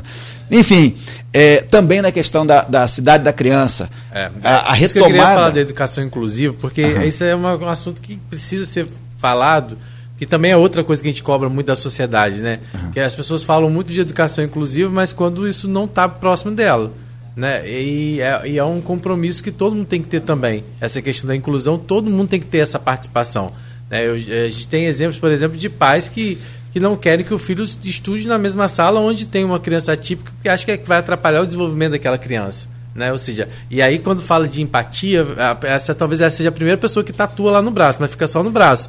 Porque na hora, na prática mesmo, não, pra, não é feito isso. Então eu queria que você falasse sobre isso, porque eu sei que a cidade da criança ela tem essa, é, esse papel, né? Porque ela não recebe só crianças atípicas, mas queria que você falasse um pouco sobre essa questão do avanço na questão da educação inclusiva e o que se pensa também para 2023 em relação a isso. Perfeito. É, essa é uma agenda que a gente cuida com com, com, realmente cuida com um nível de responsabilidade e de desafio muito grande. E um conhecimento né? de causa muito grande, porque vocês têm uma pessoa que auxilia muito nisso, que é a Kátia, né? Sim, Kátia Mello. Não, a, a, gente tem, nesse ponto, a gente é privilegiado, né? A Kátia, manda um abraço para ela, né? Trabalha assessorando a gente diretamente, mas é uma mãe atípica, tem dois filhos e tem muita sensibilidade e me ensina muito no dia a dia, na prática de como lidar com a dimensão né, da, da, inclusão a partir da experiência dela, não no sentido só enquanto mãe, mas com Sim, todo o conhecimento todo que ela tem né? nesse sentido. Né? E ela que tocava a saúde na escola, então é a pessoa que trabalha por projeto, ajuda muito a gente nesse sentido também. E a Carol, que é a nossa diretora da escola de, de, de aprendizagem inclusiva, né? que é a Carolina Carmo, que é doutora nesse assunto de, de inclusão. Então, eu tenho suporte teórico e prático para poder a gente fazer gestão pública e política pública. Mas ah, o desafio é o seguinte, eu, ainda ontem eu estava numa reunião sobre isso, só para mostrar como que essa questão é complexa. A gente começou a fazer, é, receber alunos já é, no final desse ano. Né? Foi um período curto, a partir do dia 12 de outubro, quando a gente reabriu a, a Cidade da Criança e dentro da Cidade da Criança a Escola de Aprendizagem Inclusiva. E a gente é, recebeu, numa primeira etapa do projeto, então nós recebemos alunos típicos e atípicos alunos típicos que estavam, porque nosso foco é pedagógico, deixando claro, é uma escola. Nosso foco não é de saúde, porque existem outras experiências no Brasil. Nosso foco é pedagógico, ou seja, a parceria se dá com a saúde para eliminar a barreira. Se a criança precisa de atendimento individualizado é, por alguma tipicidade, por autismo, Estou dando só título de exemplo, mas qualquer outra necessidade que ela tenha, ela vai ter o tipo de atendimento que é necessário de saúde individualizado, mas o nosso objetivo é socializá-la e criar as condições de aprendizagem próprias para ela. Mas, antes de mais nada, nós estamos falando de uma mudança de sociedade. Né? É, só para fazer um parêntese aqui, né, a, a, propaganda do Itaú, ela voltou esse ano com aquela menininha, esqueci o nome dela, uma gracinha. Sim, sim, eu é, sei. Mas vai voltar o nome né, e com a Fernanda Montenegro. E aí foram várias palavras que foram colocadas no, na campanha de Natal do ano passado, do ano retrasado, perdão, e agora no ano passado eles reduziram né, a uma palavra, respeito. Alice. Né? Alice, exato, Alice, né? E ela diz respeito, né? É, porque sem isso não vai ter mais nada. Uhum. Então, e é tudo que a gente está precisando tanto nesse momento, né, no nosso país, e, e, como um todo, essa convivência. Por isso que a gente trouxe esse conceito. A gente não está falando de inclusão abstratamente. Conviver de forma inclusiva é o quê? Então, por exemplo, será, como me foi provocado no início, será que eu colocaria um filho meu né, numa escola que no quinto ano a criança não aprende? Né? Eu acho que eu não colocaria, eu estaria tentando influenciar para que a criança aprendesse. Influenciar por mim mesmo, influenciar a escola, para não deixar sem resposta. Agora, é, a gente está percebendo pais que colocaram as crianças e ao perceberem que aquele é um espaço para crianças típicas e atípicas, a frequência caiu das crianças típicas que estavam com dificuldade de aprendizagem. E aqui, longe de mim fazer qualquer crítica ao juízo de valor. Nós estamos falando aqui de como a sociedade funciona. Então, historicamente, a inclusão se dava para os outros. Então, assim, coloque lá numa instituição especializada, entre aspas, né, para poder juntam essas crianças. É isso que a gente quer. Muitos pais entendem, e a gente, que deixamos bem claro, a gente respeita, não estamos fazendo juízo de valor, mas muitos pais entendem que, pela lógica produtivista da educação, se você tem uma criança atípica na sala de aula, ela torna um ensino lento, tem que ter um mediador, atrapalha. Como se essa pessoa, enquanto pessoa, cidadão de direitos, como é que ela vai conviver na sociedade? Perdão, aqui, mexendo no microfone É, como é que ela vai conviver nessa sociedade? Vamos excluí-las? E isso é um problema real, inclusive na Europa. Eu me lembro visitando a, a Suíça, a Finlândia, uma das questões, isso já faz um tempo, estou falando de 2015, 2016, esse era um dos problemas mais sérios. Quer dizer, como você fazer a inclusão né, é, diante das dificuldades que há, sob o ponto de vista de equipamento. Então, eu acho que essas dificuldades, a cadeira de roda, né, os equipamentos para surdo, cego, a tecnologia não é o maior problema. O maior problema é esse respeito. É você saber lidar com a situação é, entender que cada um tem as suas limitações. Então, o conceito que a gente traz, ele é inovador. Esse projeto nasce para ser uma referência, ele nasce como referência. Agora, a sociedade vai ter que nos ajudar, porque nós não temos os profissionais, os professores já preparados, mas eles estão se preparando. Nós já temos Libras, criamos um coral próprio da, da, da, da inclusão, né, da, da, da, o coral da, da, convivência inclusiva, onde temos pais de alunos e alunos. Aí você vai dizer, mas esse coral vai estar afinado igual o coral. Não é disso que nós estamos falando. É dessa capacidade de estar num coral, de estar aprendendo também.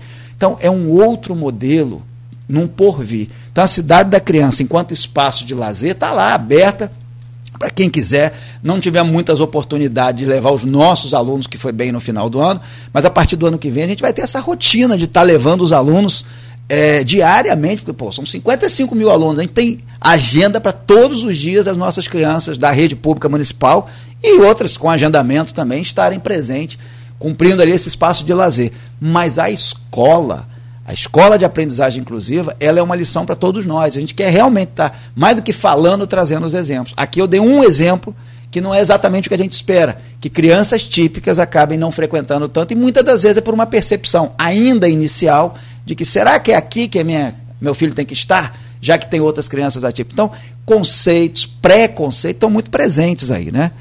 Mas, enfim, é, é para nós, a cidade da criança é uma, uma diferença muito grande do que nós temos em Campos. E para 2023, só fazendo esse paralelo, nós vamos dar sequência nisso, ampliando.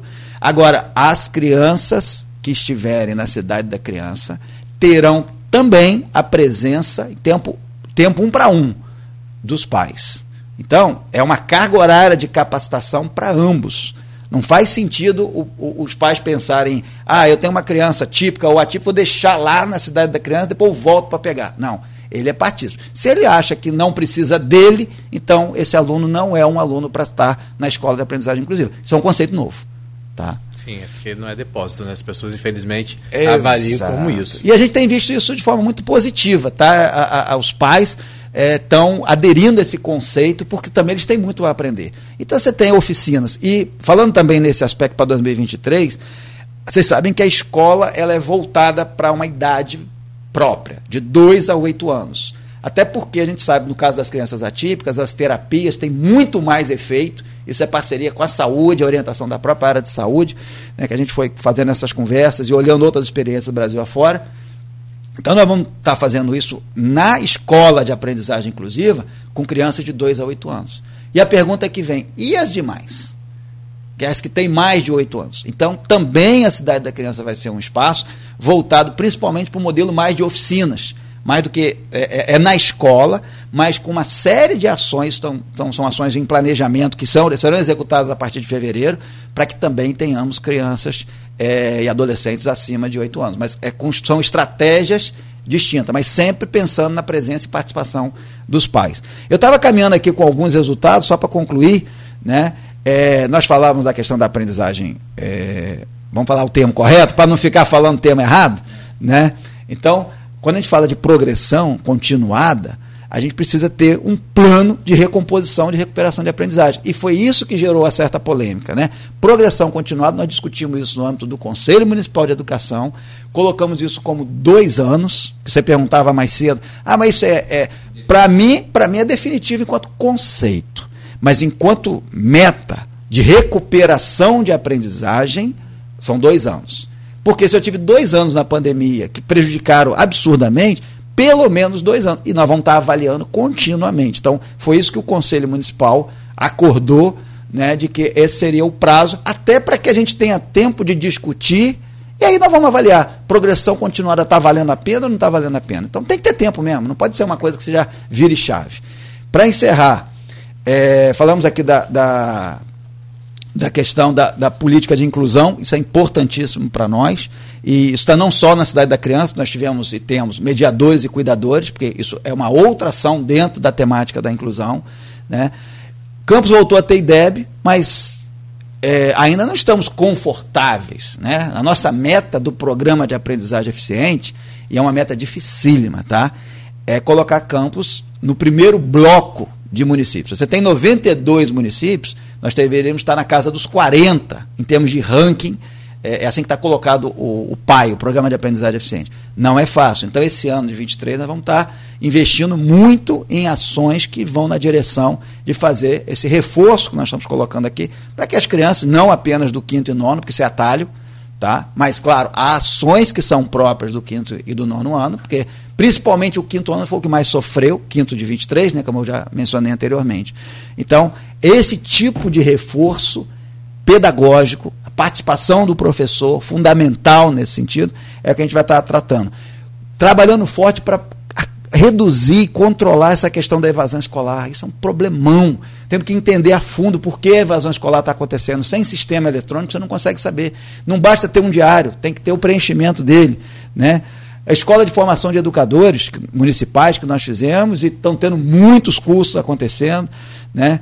Enfim, muitas ações, além de já ter superado, como você mencionou aí, uma série de questões de equipa equipagem de escola e tal. Aquilo que é, é o mínimo, né? Processo seletivo para professor, mediador, tivemos um outro agora para professor. Né? Então, estamos avançando bastante nesse Quando sentido. você fala dessa relação com o servidor, a Sim. questão do reajuste é algo que sempre vem, assim, né? É, como é que tem sido essa relação sua até com, com o sindicato, com, com a categoria, nesse aspecto de explicar como vai ser esse processo, Sim. se há possibilidade de reajuste, se não há possibilidade de reajuste. Agora é lei na. É, quer dizer, desde 2008. Eu né? ia dizer isso, lei é, sempre foi.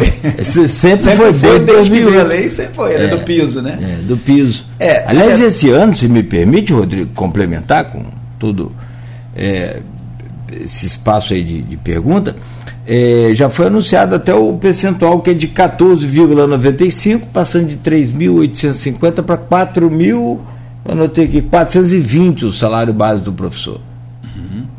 Pois é, olha que coisa interessante, né? É, esse é um, essa é uma das metas, por assim dizer, do Plano Nacional de Educação, que, planejado ou não, eu tenho meus, minhas considerações quanto a isso, mas de fato está havendo uma valorização no país. Isso simbolicamente é dizer, professor está sendo valorizado. Então você teve um, um índice de 33,5%, não me lembro o quebrado, mas no ano passado. E em cima desses 33, você tem agora mais esse percentual que você está mencionando aí. Então não é só uma soma, né? É, ainda é em cima do valor mais. E Campos traz aí um passivo de outros direitos do, do, dos professores, né? É, eu, tenho que falar não apenas professores, porque é do magistério Sim. dentro da carreira, né? Que são professores e pedagogos também.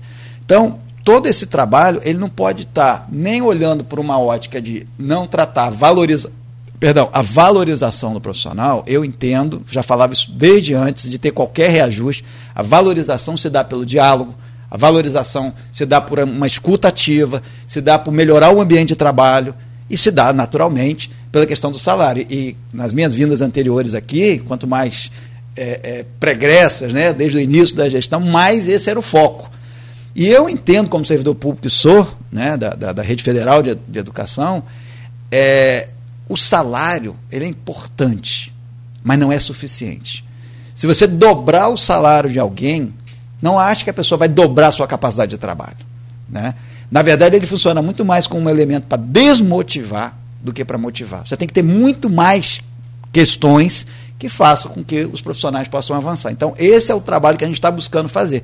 A gente percebe professores muito mais motivados hoje porque tem equipamentos novos, porque tem um, um, a, a, escola passando por reforma. Você vai para uma escola que está nova novamente a partir de uma reforma, né?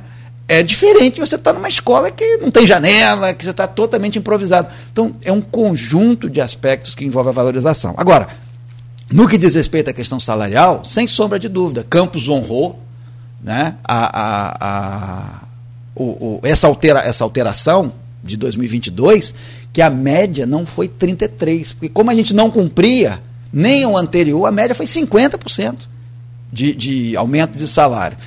E agora vem um novo piso. Né? Essa é uma discussão que vai estar acontecendo, quem estava aguardando sair oficialmente o índice, porque tinha algumas possibilidades.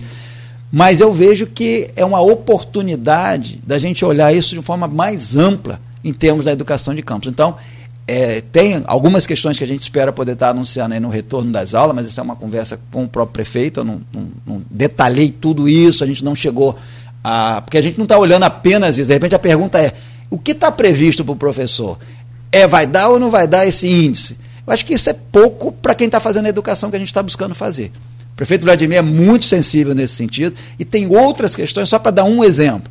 A gente entende que o professor que hoje trabalha 25 horas na rede municipal, professor nosso, talvez se ele tiver a oportunidade ou a possibilidade de escolher trabalhar 30, é melhor para ele, porque o salário vai estar tá aumentando pelo menos 20%, e é melhor para a rede, porque eu não vou ter a necessidade de um professor que dá aula num único dia, que é o chamado professor complementador. E com isso eu aumento a minha capacidade na rede. Isso pode ser bom para todo mundo. Então, assim, tem várias alternativas que a gente está propondo dentro do sentido de valorização dos profissionais da educação. E eu preciso chamar a atenção para uma coisa. A gente tem a carreira do magistério.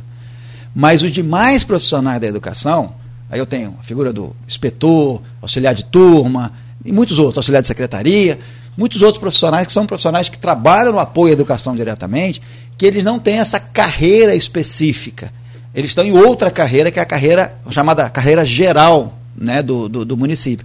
Então, eles também se colocam de maneira muito é, insatisfeita com a questão salarial, porque quando a gente trabalha a valorização é para um todo, porque isso muitas das vezes a gente não consegue tratar isoladamente. Ô Marcelo, deixa eu, deixa eu entender aqui seu raciocínio. Tá. E, e, e, vou emitir uma opinião, tá. é só uma opinião, e aí é, é minha, pessoal.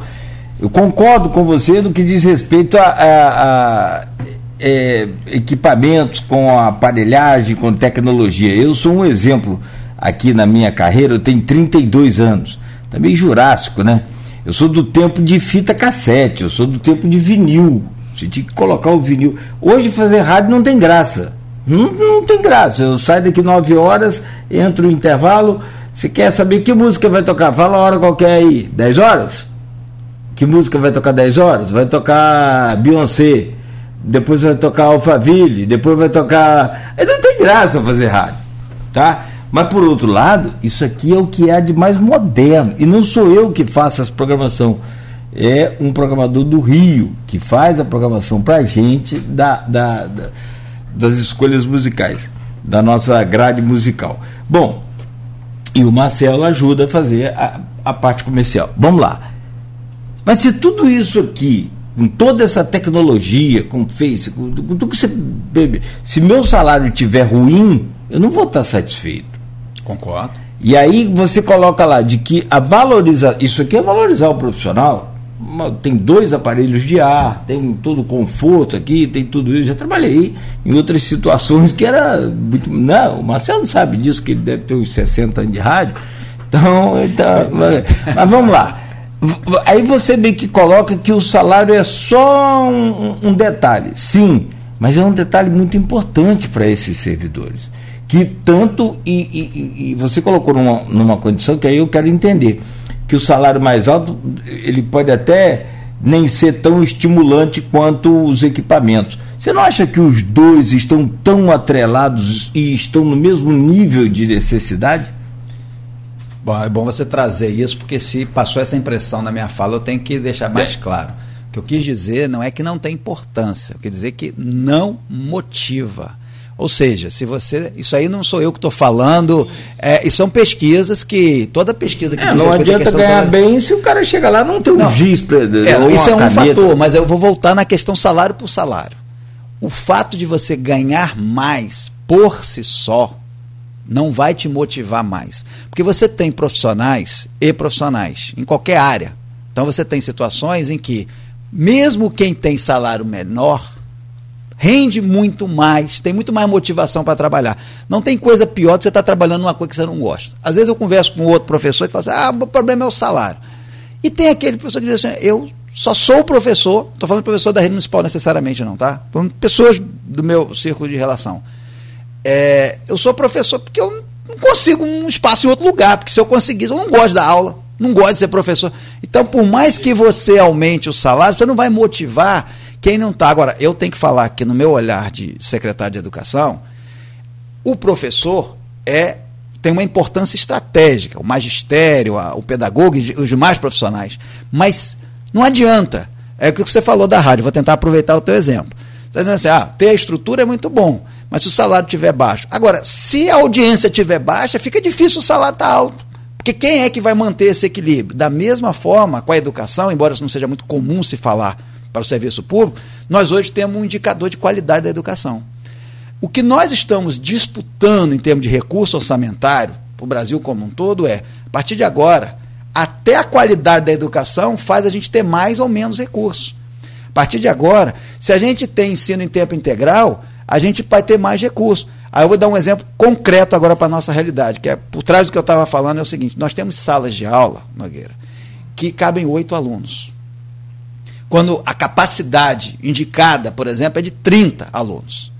Significa dizer que eu tenho que ter três professores, supostamente, três de oito, ou às vezes até mais, para conseguir atender o que um professor poderia. Culpa do professor? Não. Do gestor? Não. Porque a estrutura é antiga. Então eu tenho escolas que, ou no interior, ou seja onde for, a sala é muito pequena.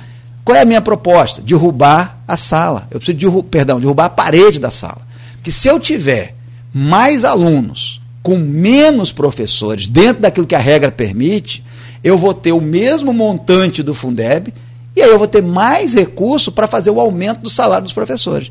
Agora, se eu tiver que precisar de três professores para aquilo que eu poderia trabalhar com um único professor, então o problema não é salário, o problema é a gente conseguir ter qualidade e atendimento. A educação não existe para resolver o problema do professor. Estou falando como professor. A educação existe para resolver um, uma questão da sociedade, que é o processo de aprendizagem. Então não é que o salário não tenha valor, claro que tem. Por isso nós estamos falando aqui, ó, tem o piso. Se a gente cumprir o piso e a educação de campo não evoluir, isso é, é, é saudável? Isso é salutar? Não tem um conjunto de outras coisas. Eu volto ao ponto. Se a escola não tiver reforma, manutenção e a gente der o piso, o professor vai dizer o quê? Agora está ótimo, estou satisfeito? Não vai. É disso que eu estou falando. É complexo, tem que fazer a questão salarial, mas ela por si só não é suficiente. E todas as pesquisas que estudam o mercado de trabalho, elas são enfáticas em dizer, se não há um ambiente de credibilidade, eu vou fazer uma, uma divulgação aqui, que é uma coisa que eu estou planejando, eu desejo esse ano, porque eu, eu fiz, tenho minhas lives e tal, que eu faço para estar em contato com os educadores, e eu pretendo fazer uma ação mais direta com os professores para poder a gente estar tá interagindo semanalmente e tal, e identificando questões que possam vir de propostas deles. Porque por mais que esteja só no âmbito municipal, muitas das vezes o professor não tem acesso ao secretário de educação. Porque a, a estrutura como ela é colocada e o volume de professores que nós temos também, então eu quero criar um canal de maior proximidade. Eu entendo isso como valorização. Veja, é para além do salário. Se, o, se uma vez por semana o professor puder, de maneira remota, está conversando ali em pautas com o secretário, trazendo sugestões, proposições, no meu modo de ver, como professor, inclusive, não só como secretário, isso é valorizar o professor, porque ele está tendo a condição de propor ideias, de questionar, de criticar, entende? Então, isso tudo faz parte. Mas nós vamos ter reajuste ou não? Eu acredito que sim. É porque essa informação, quero deixar claro aqui, é pouco provável que a gente não tenha, mas eu não quero antecipar como uma afirmação, porque é algo que envolve a administração, que é a partir de envolve o prefeito. Isso não é o problema. Da mesma forma como foi 1 de janeiro lá. Do Só que, passado. como essa é uma questão de governo, eu não queria lançar aqui uma informação. Mas a sua pasta não é. O, o, a verba não é independente? É e não é. Pode parecer a resposta de ah. Colando Meio, mas não é isso. É porque é o seguinte. Por isso que eu acho assim: o clima é muito favorável. Tá? Mas quem tem que bater esse martelo, martelo é, o é, o governo envolvendo o prefeito e a ANAD. Por que, que eu falei que entendi, é e não é? Por, por, que, que é e não é? Porque cada vez que você aumenta, você aumenta o índice da folha. Esse controle, que é um controle efetivo de quantos por cento está da folha, eu não controlo enquanto educação. Eu posso ter o recurso, mas eu tenho que encontrar a saída para que, mesmo aumentando, não gere um risco para o prefeito. Então, como isso é uma análise numérica. Você fala da lei de responsabilidade fiscal absolutamente. e do TAG que ele fez com Exata, o termo de ajuda exatamente. de gestão. Entende que Uhum. boa vontade, eu tenho certeza, compromisso há, mas tem que ter condições objetivas. E aí, o ideal é que o próprio prefeito possa dar essa notícia mediante Entendi. as análises técnicas todas e, e financeiras que tem que ser feitas. A gente tem intervalo ou vai tocar direto? Não, vamos direto, que Então senão não aproveita a entrevista. Se Então eu vamos seguro agora- aqui o então comercial vamos para o partir final. agora porque para Vamos a questão da matrícula, né? Que é uma coisa Aí que eu todo posso mundo- falar só um assunto aqui do Edmundo? Pode? Cortei você no maior gás aí. Não, vai lá, vai lá, vai lá. Perdão. Não, é só porque era questão de- do, do tempo mesmo. Do Porque tempo, matrícula não. mesmo a gente não falou. Mas Mas é rapidamente. para matrícula é rápida. É, não, e o, a, a resposta também aqui, eu tenho certeza que vai ser rápida, apesar de bem complexa. Eu não consigo entender, eu tenho uma dificuldade gigante, mas muito enorme, é, é, de entender por que, que. Outras cidades também não, mas vamos falar de Campos. Por que, que Campos não tem na sua parte curricular a história de Campos? O Edmundo coloca aqui, nós tivemos um tempo aí até, foi da ex-prefeita Rosinha, que ela comprava livros ao invés de adotar aquele sistema do BEC, que você hoje adota também. Né, que são. esse material é todo gratuito.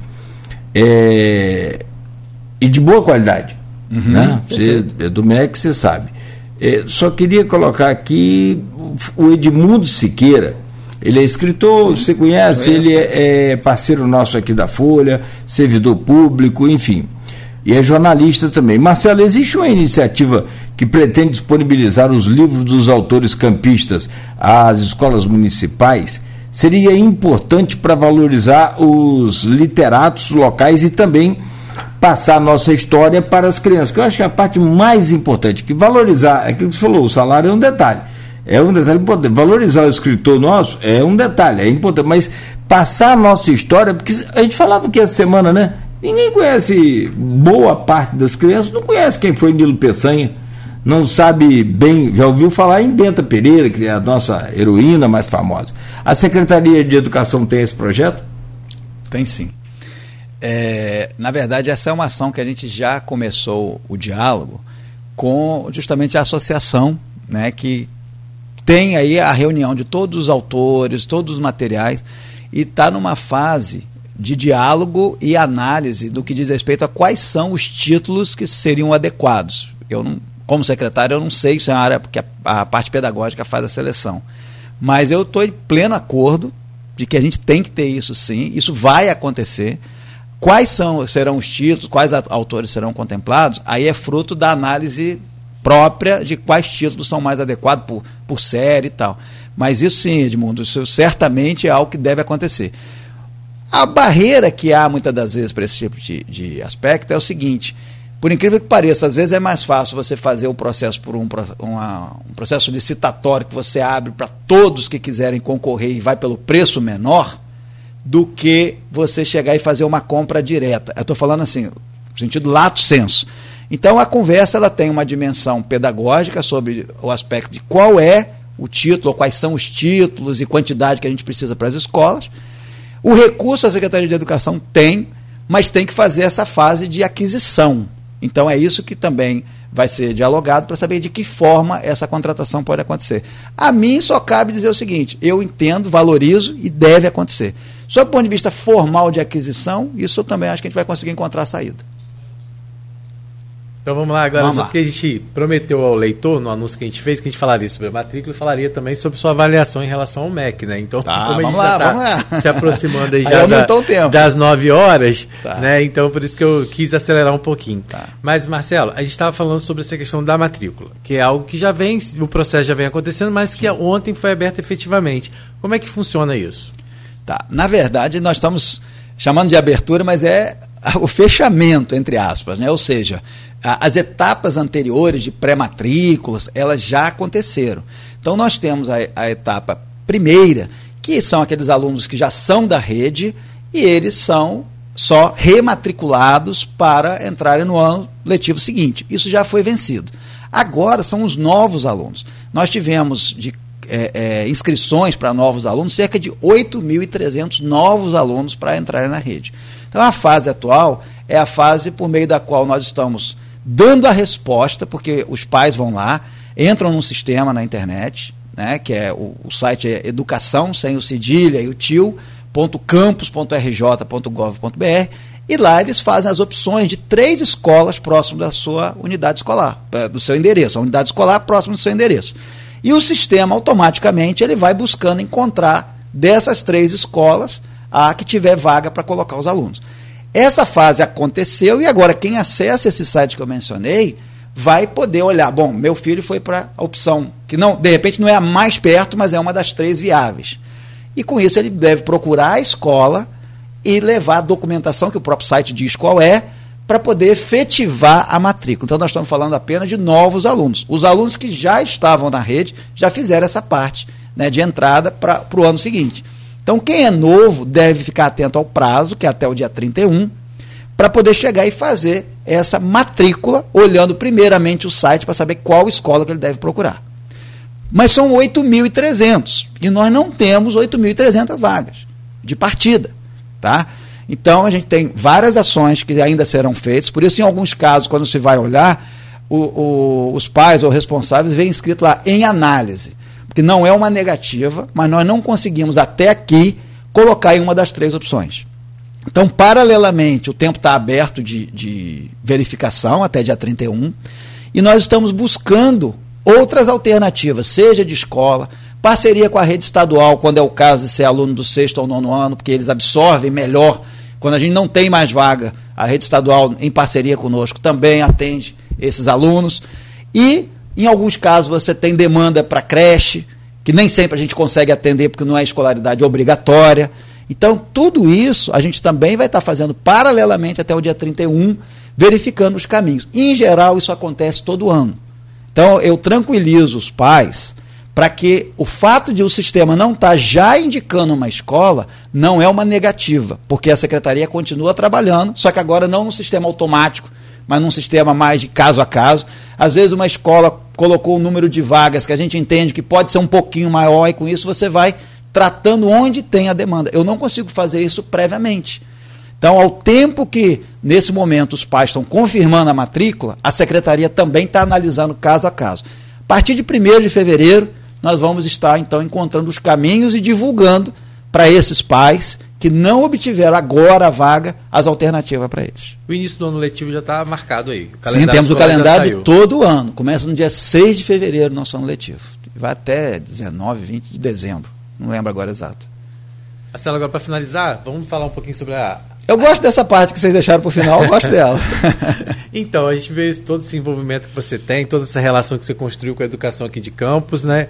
É, inclusive a sua escolha foi uma escolha na época apontada como uma das escolhas técnicas justamente para melhorar essa relação com o governo federal na aquisição de recursos aqui para a educação de campus, né? Mas existia também essa agora existiu essa especulação em relação à sua possibilidade de retorno para lá. E as pessoas falam: "Não, Marcelo, já a educação para ele é um é como se fosse um, é, um desafio, é uma responsabilidade dele com a, com a cidade de onde ele é, né? É, como é que tá isso? Porque a gente sabe que como que é essa É para falar tudo? Para falar tudo. então vamos lá. É... As pessoas falam que o que dizem é que você tem esse compromisso com o campus, com a educação de campus. Eu acho e, e aí esse compromisso também, talvez você estando em Brasília pudesse ajudar também, né? Ainda mais. Mas eu queria que você falasse sobre isso. Como é que é? Marcelo fica ou Marcelo vai? Olha, eu ouvi tanta coisa desse, desse sentido. Eu já estou acostumado com isso, né? É, não, Marcelo fica. Marcelo fica porque esse foi o compromisso que eu assumi, né? Assumi com a minha família. É, é um esforço pessoal grande estar aqui, assumir pela minha cidade, sim. E com o prefeito Vladimir Garotinho também, eu não, não sou o perfil de pessoas de quebrar né, acordos que são feitos nesse sentido. Porque o projeto de educação ele não pode ser tratado meramente como um ano, outro ano. Eu falei mais cedo aqui sobre trajetória. Agora, se eu disser que o Marcelo não foi convidado para voltar a ser secretário, eu estou mentindo. Tá? Você é... ocupava que secretaria lá? Era do, relacionada. Você foi uma das pessoas que ajudou a implantar o Pronatec, não foi isso? Sim, sim. Eu fui secretário de Educação Profissional e Tecnológica. Né? É, e quem está voltando para. Assim, eu tive convite até no Ministério do Trabalho, porque tem uma parte de formação profissional forte lá. Então, é, aqui em Campos eu estou trabalhando essa questão da educação no ensino fundamental e tal, é, que é próprio da nossa, é, do espaço de município, né, de responsabilidade e atribuição do município. E eu acho que isso me, me completa muito, porque não adianta eu ter meu diploma de doutor e estar tá muito distante do problema real. A, a, a educação mais efetiva é quando você está ali no, no diálogo com o professor, com os pais, entendendo a realidade da dificuldade. E essa experiência, para mim, é, como professor, como gestor, mas também como pesquisador, isso é riquíssimo, isso me, me enriquece. Eu não tinha esse plano, isso foi um convite do prefeito. Né? E para mim é um, eu tenho muita gratidão à minha cidade, embora minha família esteja em Brasília, eu fico meio que não vai e vem para Brasília, mas eu me programei para esse período, né? E se eu interrompo agora, essa foi a justificativa que eu dei, se eu interrompo agora e dei para mim mesmo, né, antes de qualquer coisa, é mesmo que destruir um trabalho, sabe? Porque a gente está falando que vai ter a, o SAEB, que é a avaliação que vai dar origem ao IDEB. A gente está falando que há uma construção de trajetória. A educação não se faz rápido. Aí, se for para trabalhar só para mim, eu não deveria nem ter vindo. Eu não estava mal lá, eu não, não foi uma fuga vir para Campos. Né? Da mesma forma que vocês vão ver falar que eu vou para lá ou que eu vou ser demitido, como acontece. Eu acho que todo início de ano agora fica parecendo que eu vou ser demitido. Mas então, é, oficialmente houve o convite? Não. É, oficialmente não, porque oficialmente não é esse o termo, né? Uhum. Mas a, a, a sondagem para que eu assuma uma. que eu viesse a assumir, né? Que eu neguei. Tanto no Ministério da Educação ou Ministério do Trabalho? Ministério do Trabalho, principalmente na, na perspectiva da formação profissional. Mas o pessoal que está na, na, na, educação é gente muito boa. Voltou, voltou um grupo, né? E, e se renovou outro, pessoal do, do, do, Ceará, muito preparado. Sim, sim. Eu trabalhei com o Cid Gomes, né, na época, também como senador, que era do Ceará. Quer dizer, essa tentativa já aconteceu ele caiu porque a gente estava numa agenda, inclusive, numa universidade, acho que foi no Paraná, no Pará, e aí ele falou alguma coisa sobre Eduardo Cunha e isso foi suficiente para derrubar ali politicamente ele. Foi mas... técnica, foi política. É, mas a proposta de que a, experiência do Ceará precisa. Eu conheço sim, a, a, a, Isolda, né? Que estava como governadora do Ceará, mas ela vem desde a, de Sobral. Então, assim, é uma realidade educacional que prioriza a gestão pública municipal e estadual prioriza a, a, a educação. Acho que essa é a verdadeira experiência que o Brasil está precisando ter. Fácil não é, não dá para transplantar. A educação profissional também, o professor Getúlio Marques também, grande parceiro, a gente trabalhou muito tempo junto no MEC, ele é do Rio Grande do Norte. Né? Tem muita gente boa. Manuel Palácio, a gente trabalhou junto enquanto secretaria, ele agora está como presidente do INEP. A gente faz as nossas avaliações aqui com a Universidade Federal de Juiz de Fora que ele que, que é, o, é o diretor do CAED. E a gente vem fazendo a avaliação, que a gente não tinha essa cultura.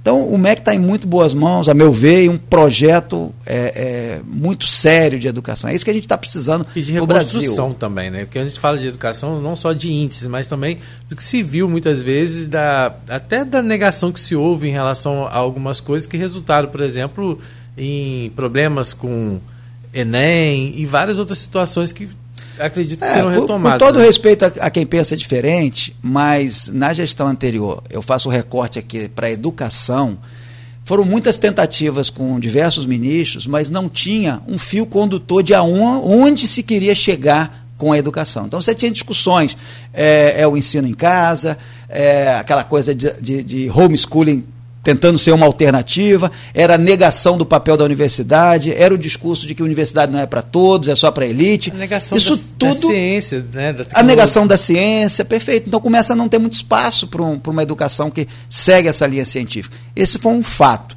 E eu acho que agora a gente retoma e eu estou muito satisfeito. E por que ficar em campos? Né? Continuar à frente desse projeto não é um compromisso só pessoal. Quando eu cheguei, era um compromisso com o prefeito. Hoje eu tenho um compromisso com a própria rede escolar.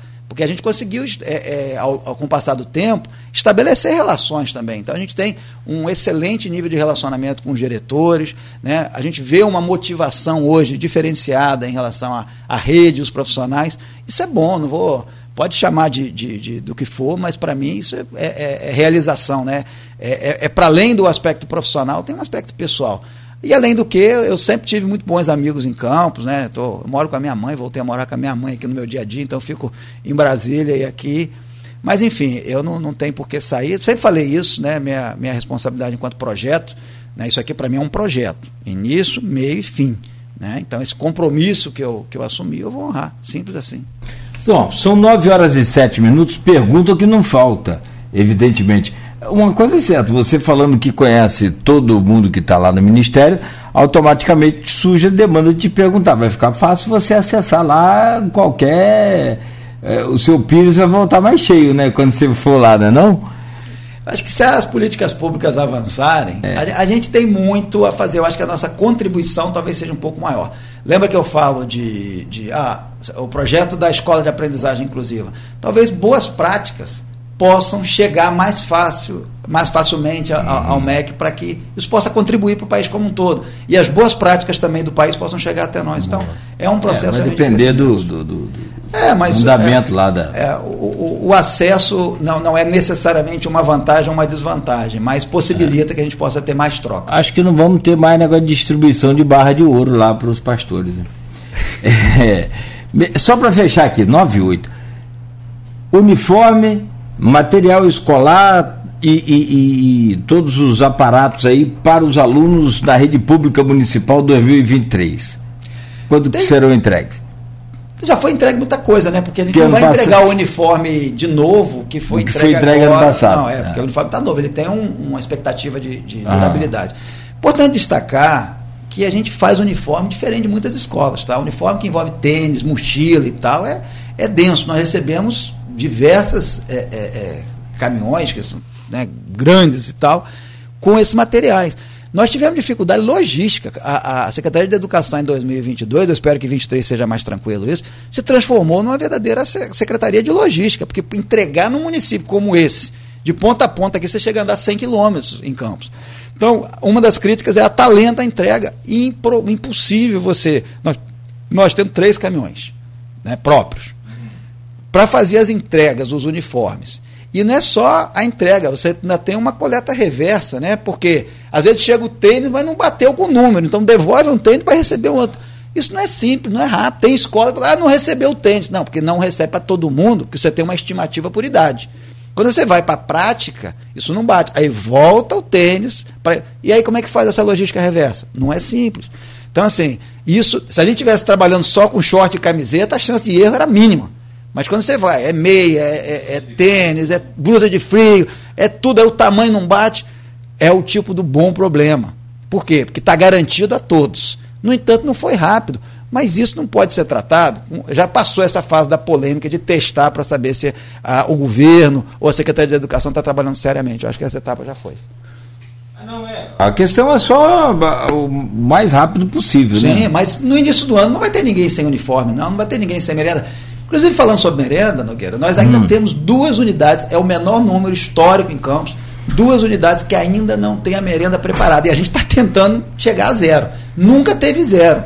Tá? O que, que eu chamo de merenda preparada? Merenda preparada Lembra da merenda hum. seca, que é hum. aquela que você entrega já fechada, industrializada?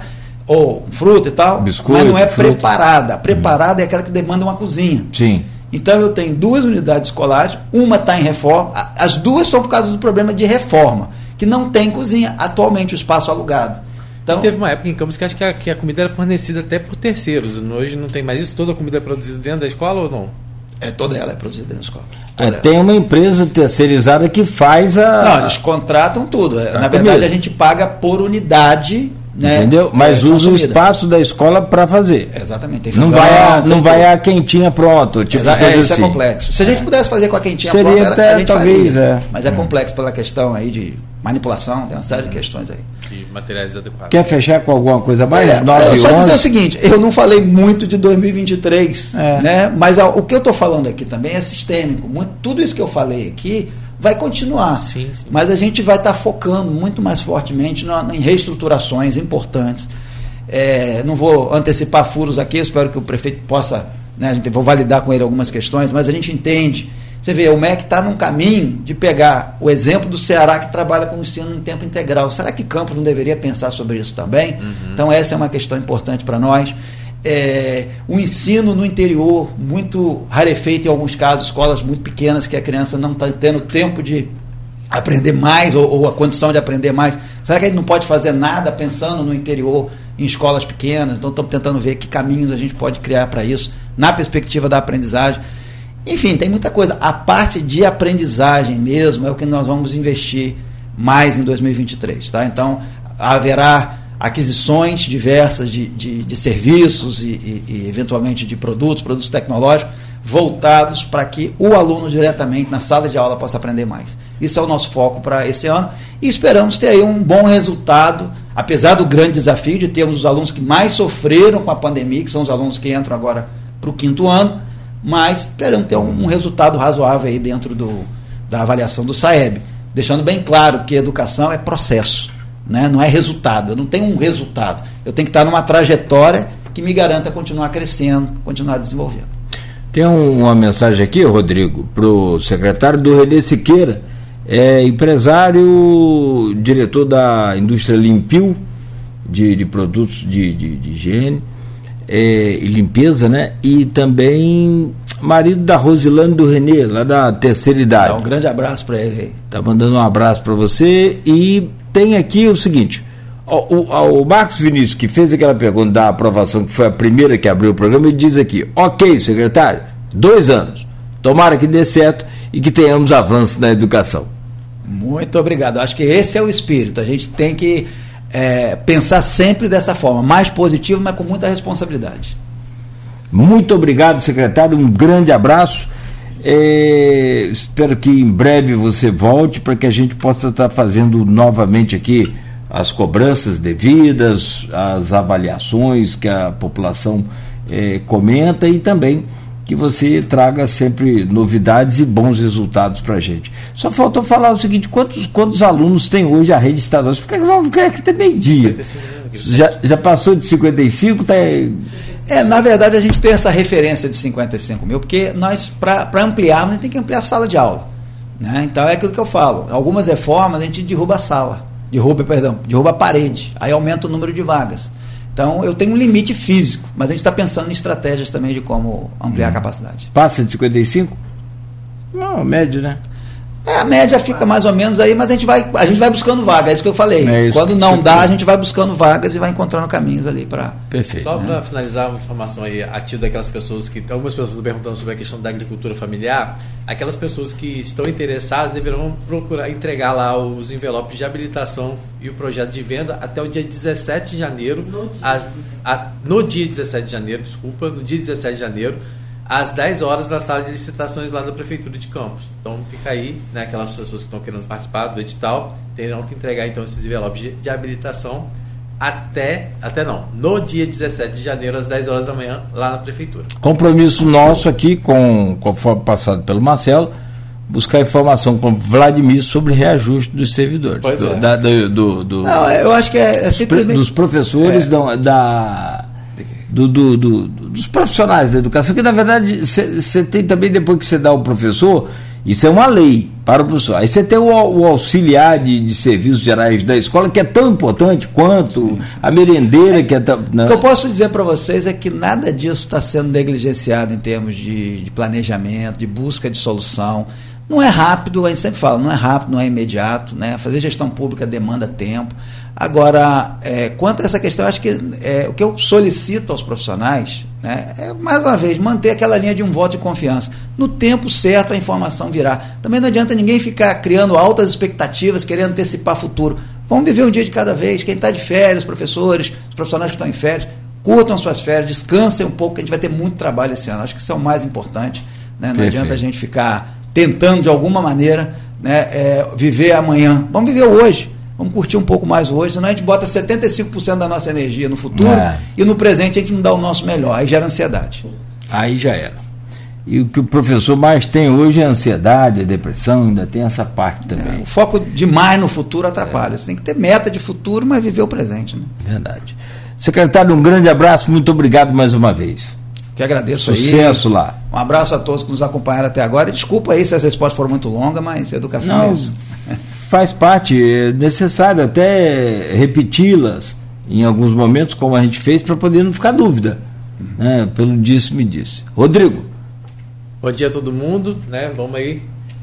E amanhã a gente está de volta com mais informação aqui. Obrigado, Marcelo, obrigado, Cláudio, e o Marcelo da técnica também, e a Camila, que está aqui também, assessora, sempre acompanhando a gente, dando aqueles toques aqui durante a entrevista. Camilinha. Bom, muito bom.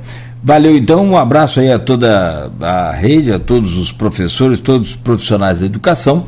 A gente segue aqui com nossa programação. Amanhã de volta às sete da manhã, oferecimento de Proteus, serviços de saúde e medicina ocupacional, qualidade certificada ISO 9001-2015, Unimed Campos, cuidar de você. Esse é o plano. Laboratórios Plínio Bacelar e vacinas Plínio Bacelar.